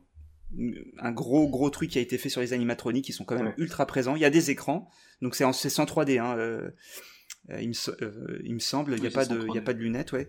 Mais, mais là, c'est pareil, je trouve il y a des choix assez audacieux qui ont été faits. Genre dans le scénario, à un moment donné, tu vas te faire courser par euh, l'Indominus euh, Rex et le choix de l'avoir fait ça 100% animatronique, je trouve que c'est Mm. c'est quand même assez dingue, quoi. C'est euh, après voilà, t'as des T'as l'air d'avoir des séquences d'écran un peu plus classiques et tout, donc je sais pas si la mayonnaise prend bien au final, Ouais, en tout cas en vidéo ça rend vachement bien. Et se retrouver comme ça dans une, une espèce de baston avec deux énormes Ça incroyable, au-dessus hein. de toi, Mm. je dis ouais, là c'est cool. Euh, J'ai l'impression qu'il y a une, une prise, euh, voilà, euh, pas une prise de conscience, parce que bon, voilà, les gens ils, sont, ils savent quand même euh, ce qu'ils sont en train de faire, mais, mais la balance entre les effets physiques et les effets et les écrans a l'air d'être plutôt assez harmonieuse en tout cas. à En côté de vidéo, ça, dans, à côté à de ça, dans le vrai. même parc, t'as également Transformers, si jamais tu t'en Oui, bon, après, voilà, c'est Et ils ont failli faire Fast and Furious, mais ils l'ont annulé en dernière minute. c'est vrai? Je Ah, sais pas bah, trop pourquoi, mais on m'avait dit que Fast and Furious, je crois que c'est une des licences euh, US qui a le mieux marché en Chine. Ah bon? Voilà, voilà. Eh Donc, bien, euh, prochaine euh, nouveauté d'Universal Beijing. Alors. Il faudra y aller quand même, faudra Youpi. réussir à aller faire un petit tour là-bas un jour. Ouais, pas bah, Mais euh, c'est- ça, rejoint un peu quand même la- l'attraction Jurassic World que tu décris. En fait, euh, effectivement, ça, ça rejoint. J'ai l'impression que c'est dans la, euh, ça s'inscrit dans ce qu'on disait il y a un instant sur les parcs Universal qui, qui, qui, ont compris, qui viennent de comprendre, euh, qui- qu'il fallait un peu plus euh, balancer, équilibrer euh, et, euh, les attractions à écran, ne pas faire que des attractions qui ne reposent que sur des écrans et d'essayer de balancer le mix de types d'attractions et dans ces attractions de pas faire que des écrans et, euh, et je pense que euh, Jurassic World en est un, un très bon exemple donc c'est c'est assez prometteur pour la suite quoi Et même, et même si tu regardes Secret Life of Pets où il y a beaucoup, pour le coup, d'animatroniques, c'est aussi beaucoup, beaucoup d'écrans. Il y a euh, beaucoup d'écrans en arrière-plan. Il y a Bien une sûr, scène ouais. avec des espèces d'effets d'artifice, là, Mhm. euh, Ouais, qui est pour le coup ben, cool. principalement un mix entre mapping et écran d'arrière-plan. Et c'est vrai que c'est peut-être là où est l'avenir de ce type d'attraction, c'est ben, la voilà la fusion entre le dark ride tangible et l'écran, euh, l'écran étant plus un je veux dire un ajout que euh, une fin en soi quoi. On n'est pas dans un écran, on est dans un univers tangible qui est on va dire c'est un univers augmenté euh, avec l'ajout de, de projections, que ce soit des écrans ou même des projections euh, type mapping. On fait souvent euh, la parallèle, enfin, le parallèle entre l'industrie cinématographique et des parcs. et c'est ce qu'on, il y a eu cette tendance du tout CGI dans les dans les films, qui de temps en temps on a senti une certaine overdose. Et depuis quelques temps, c'est vrai qu'il y a pas mal de blockbusters qui ont cette volonté de revenir à des, practical effects, donc vraiment des, des effets plus, plus physiques avec des animatroniques et euh, on est tous d'accord pour se dire que voilà, les films où ça vraiment le plus marché, c'est quand il y avait cette harmonie parfaite entre animatronique, maquillage euh, vraiment euh, physique, et puis d'un seul coup, voilà, ces, ces, ces, prolongations virtuelles. Voilà, il y a certains films où tu as des maquillages vraiment qui sont faits en latex, et d'un seul coup, ils ont juste rajouté les, les paupières en, 3D qui clignent. Et voilà, c'est ce, ce match qui, qui, euh, qui fonctionne bien. C'est cette fusion en fin de compte des technologies, mais qui ont pour but en fait de rendre ton expérience globale plus, euh, plus réaliste et euh, plus équilibrée. C'est là que c'est le plus fluide. Quoi. Exactement, ouais. Eh bien, ça promet... Ce coup-ci, stop. Pitié. C'est quoi votre deuxième attraction préférée Bon, en tout cas, Julien, Julien, euh, infiniment merci d'être venu euh, discuter de ça. C'est toujours un plaisir. Je l'aime mon petit coussin. Plaisir partagé. On revient quand tu veux. On le garde bien au chaud. Ben, c'est cool. Euh, je vais d'abord demander euh, à chacun où est-ce qu'on peut vous retrouver. Je vais commencer par Julien Berteva, qui cartonne sur Instagram, hein, on peut dire. Le cartonne, C'est un carton. Ah, euh, oui, bah sur Instagram, bah tu viens de le, tu viens de le dire en effet. Euh, mais voilà des. Tu peux nous rappeler ton, je le mettrai dans les notes, hein, mais c'est at. Euh... C'est Julien Bertevas, Theme Park Design. Theme Park, euh, je crois, je sais plus. Bon, ok, j'ai... c'est chiant, mais bon, normalement, on devrait... Il n'y en a aucun des deux qui est capable de nous donner son truc. Je demandais, Julien Simon, quel est ton euh, hâte Julien Simon, regarde pendant que... Euh, c'est Trips 2 Under... 2... Faut pas faire ça enfin. Mais la dernière fois, j'avais bien réussi. J'avais réussi le premier coup. La première fois, je m'étais planté. Je recommence. Oui. Couperai au montage. Donc, trips, double underscore, n, double underscore, pix. L'ennemi de tous les marketeurs du monde entier. Hein, Exactement. Je suis contre le marketing. On en fera un podcast euh, à l'occasion. Tu sais est-ce que c'est parce que, est-ce que c'est parce que trips underscore n underscore était déjà pris que t'en as rajouté, t'as rajouté des underscores Exactement, parce que comme je me ah, suis mis à Instagram il y a genre 6 euh, mois ou un truc comme ça, sous sous l'impulsion de Monsieur hein Bertevas en plus, merci. Et je le regrette chaque jour. Euh, bah oui, il y avait un, des gens, qui, enfin quelqu'un, ouais, je pense que c'était une, une Instagrammeuse euh, à Dubaï qui avait. De toute façon, c'est bientôt fini, hein. Euh...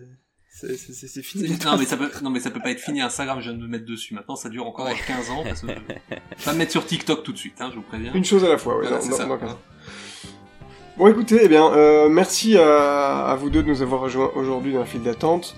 Euh, et merci à tout le monde de nous écouter, ça nous fait très très très plaisir.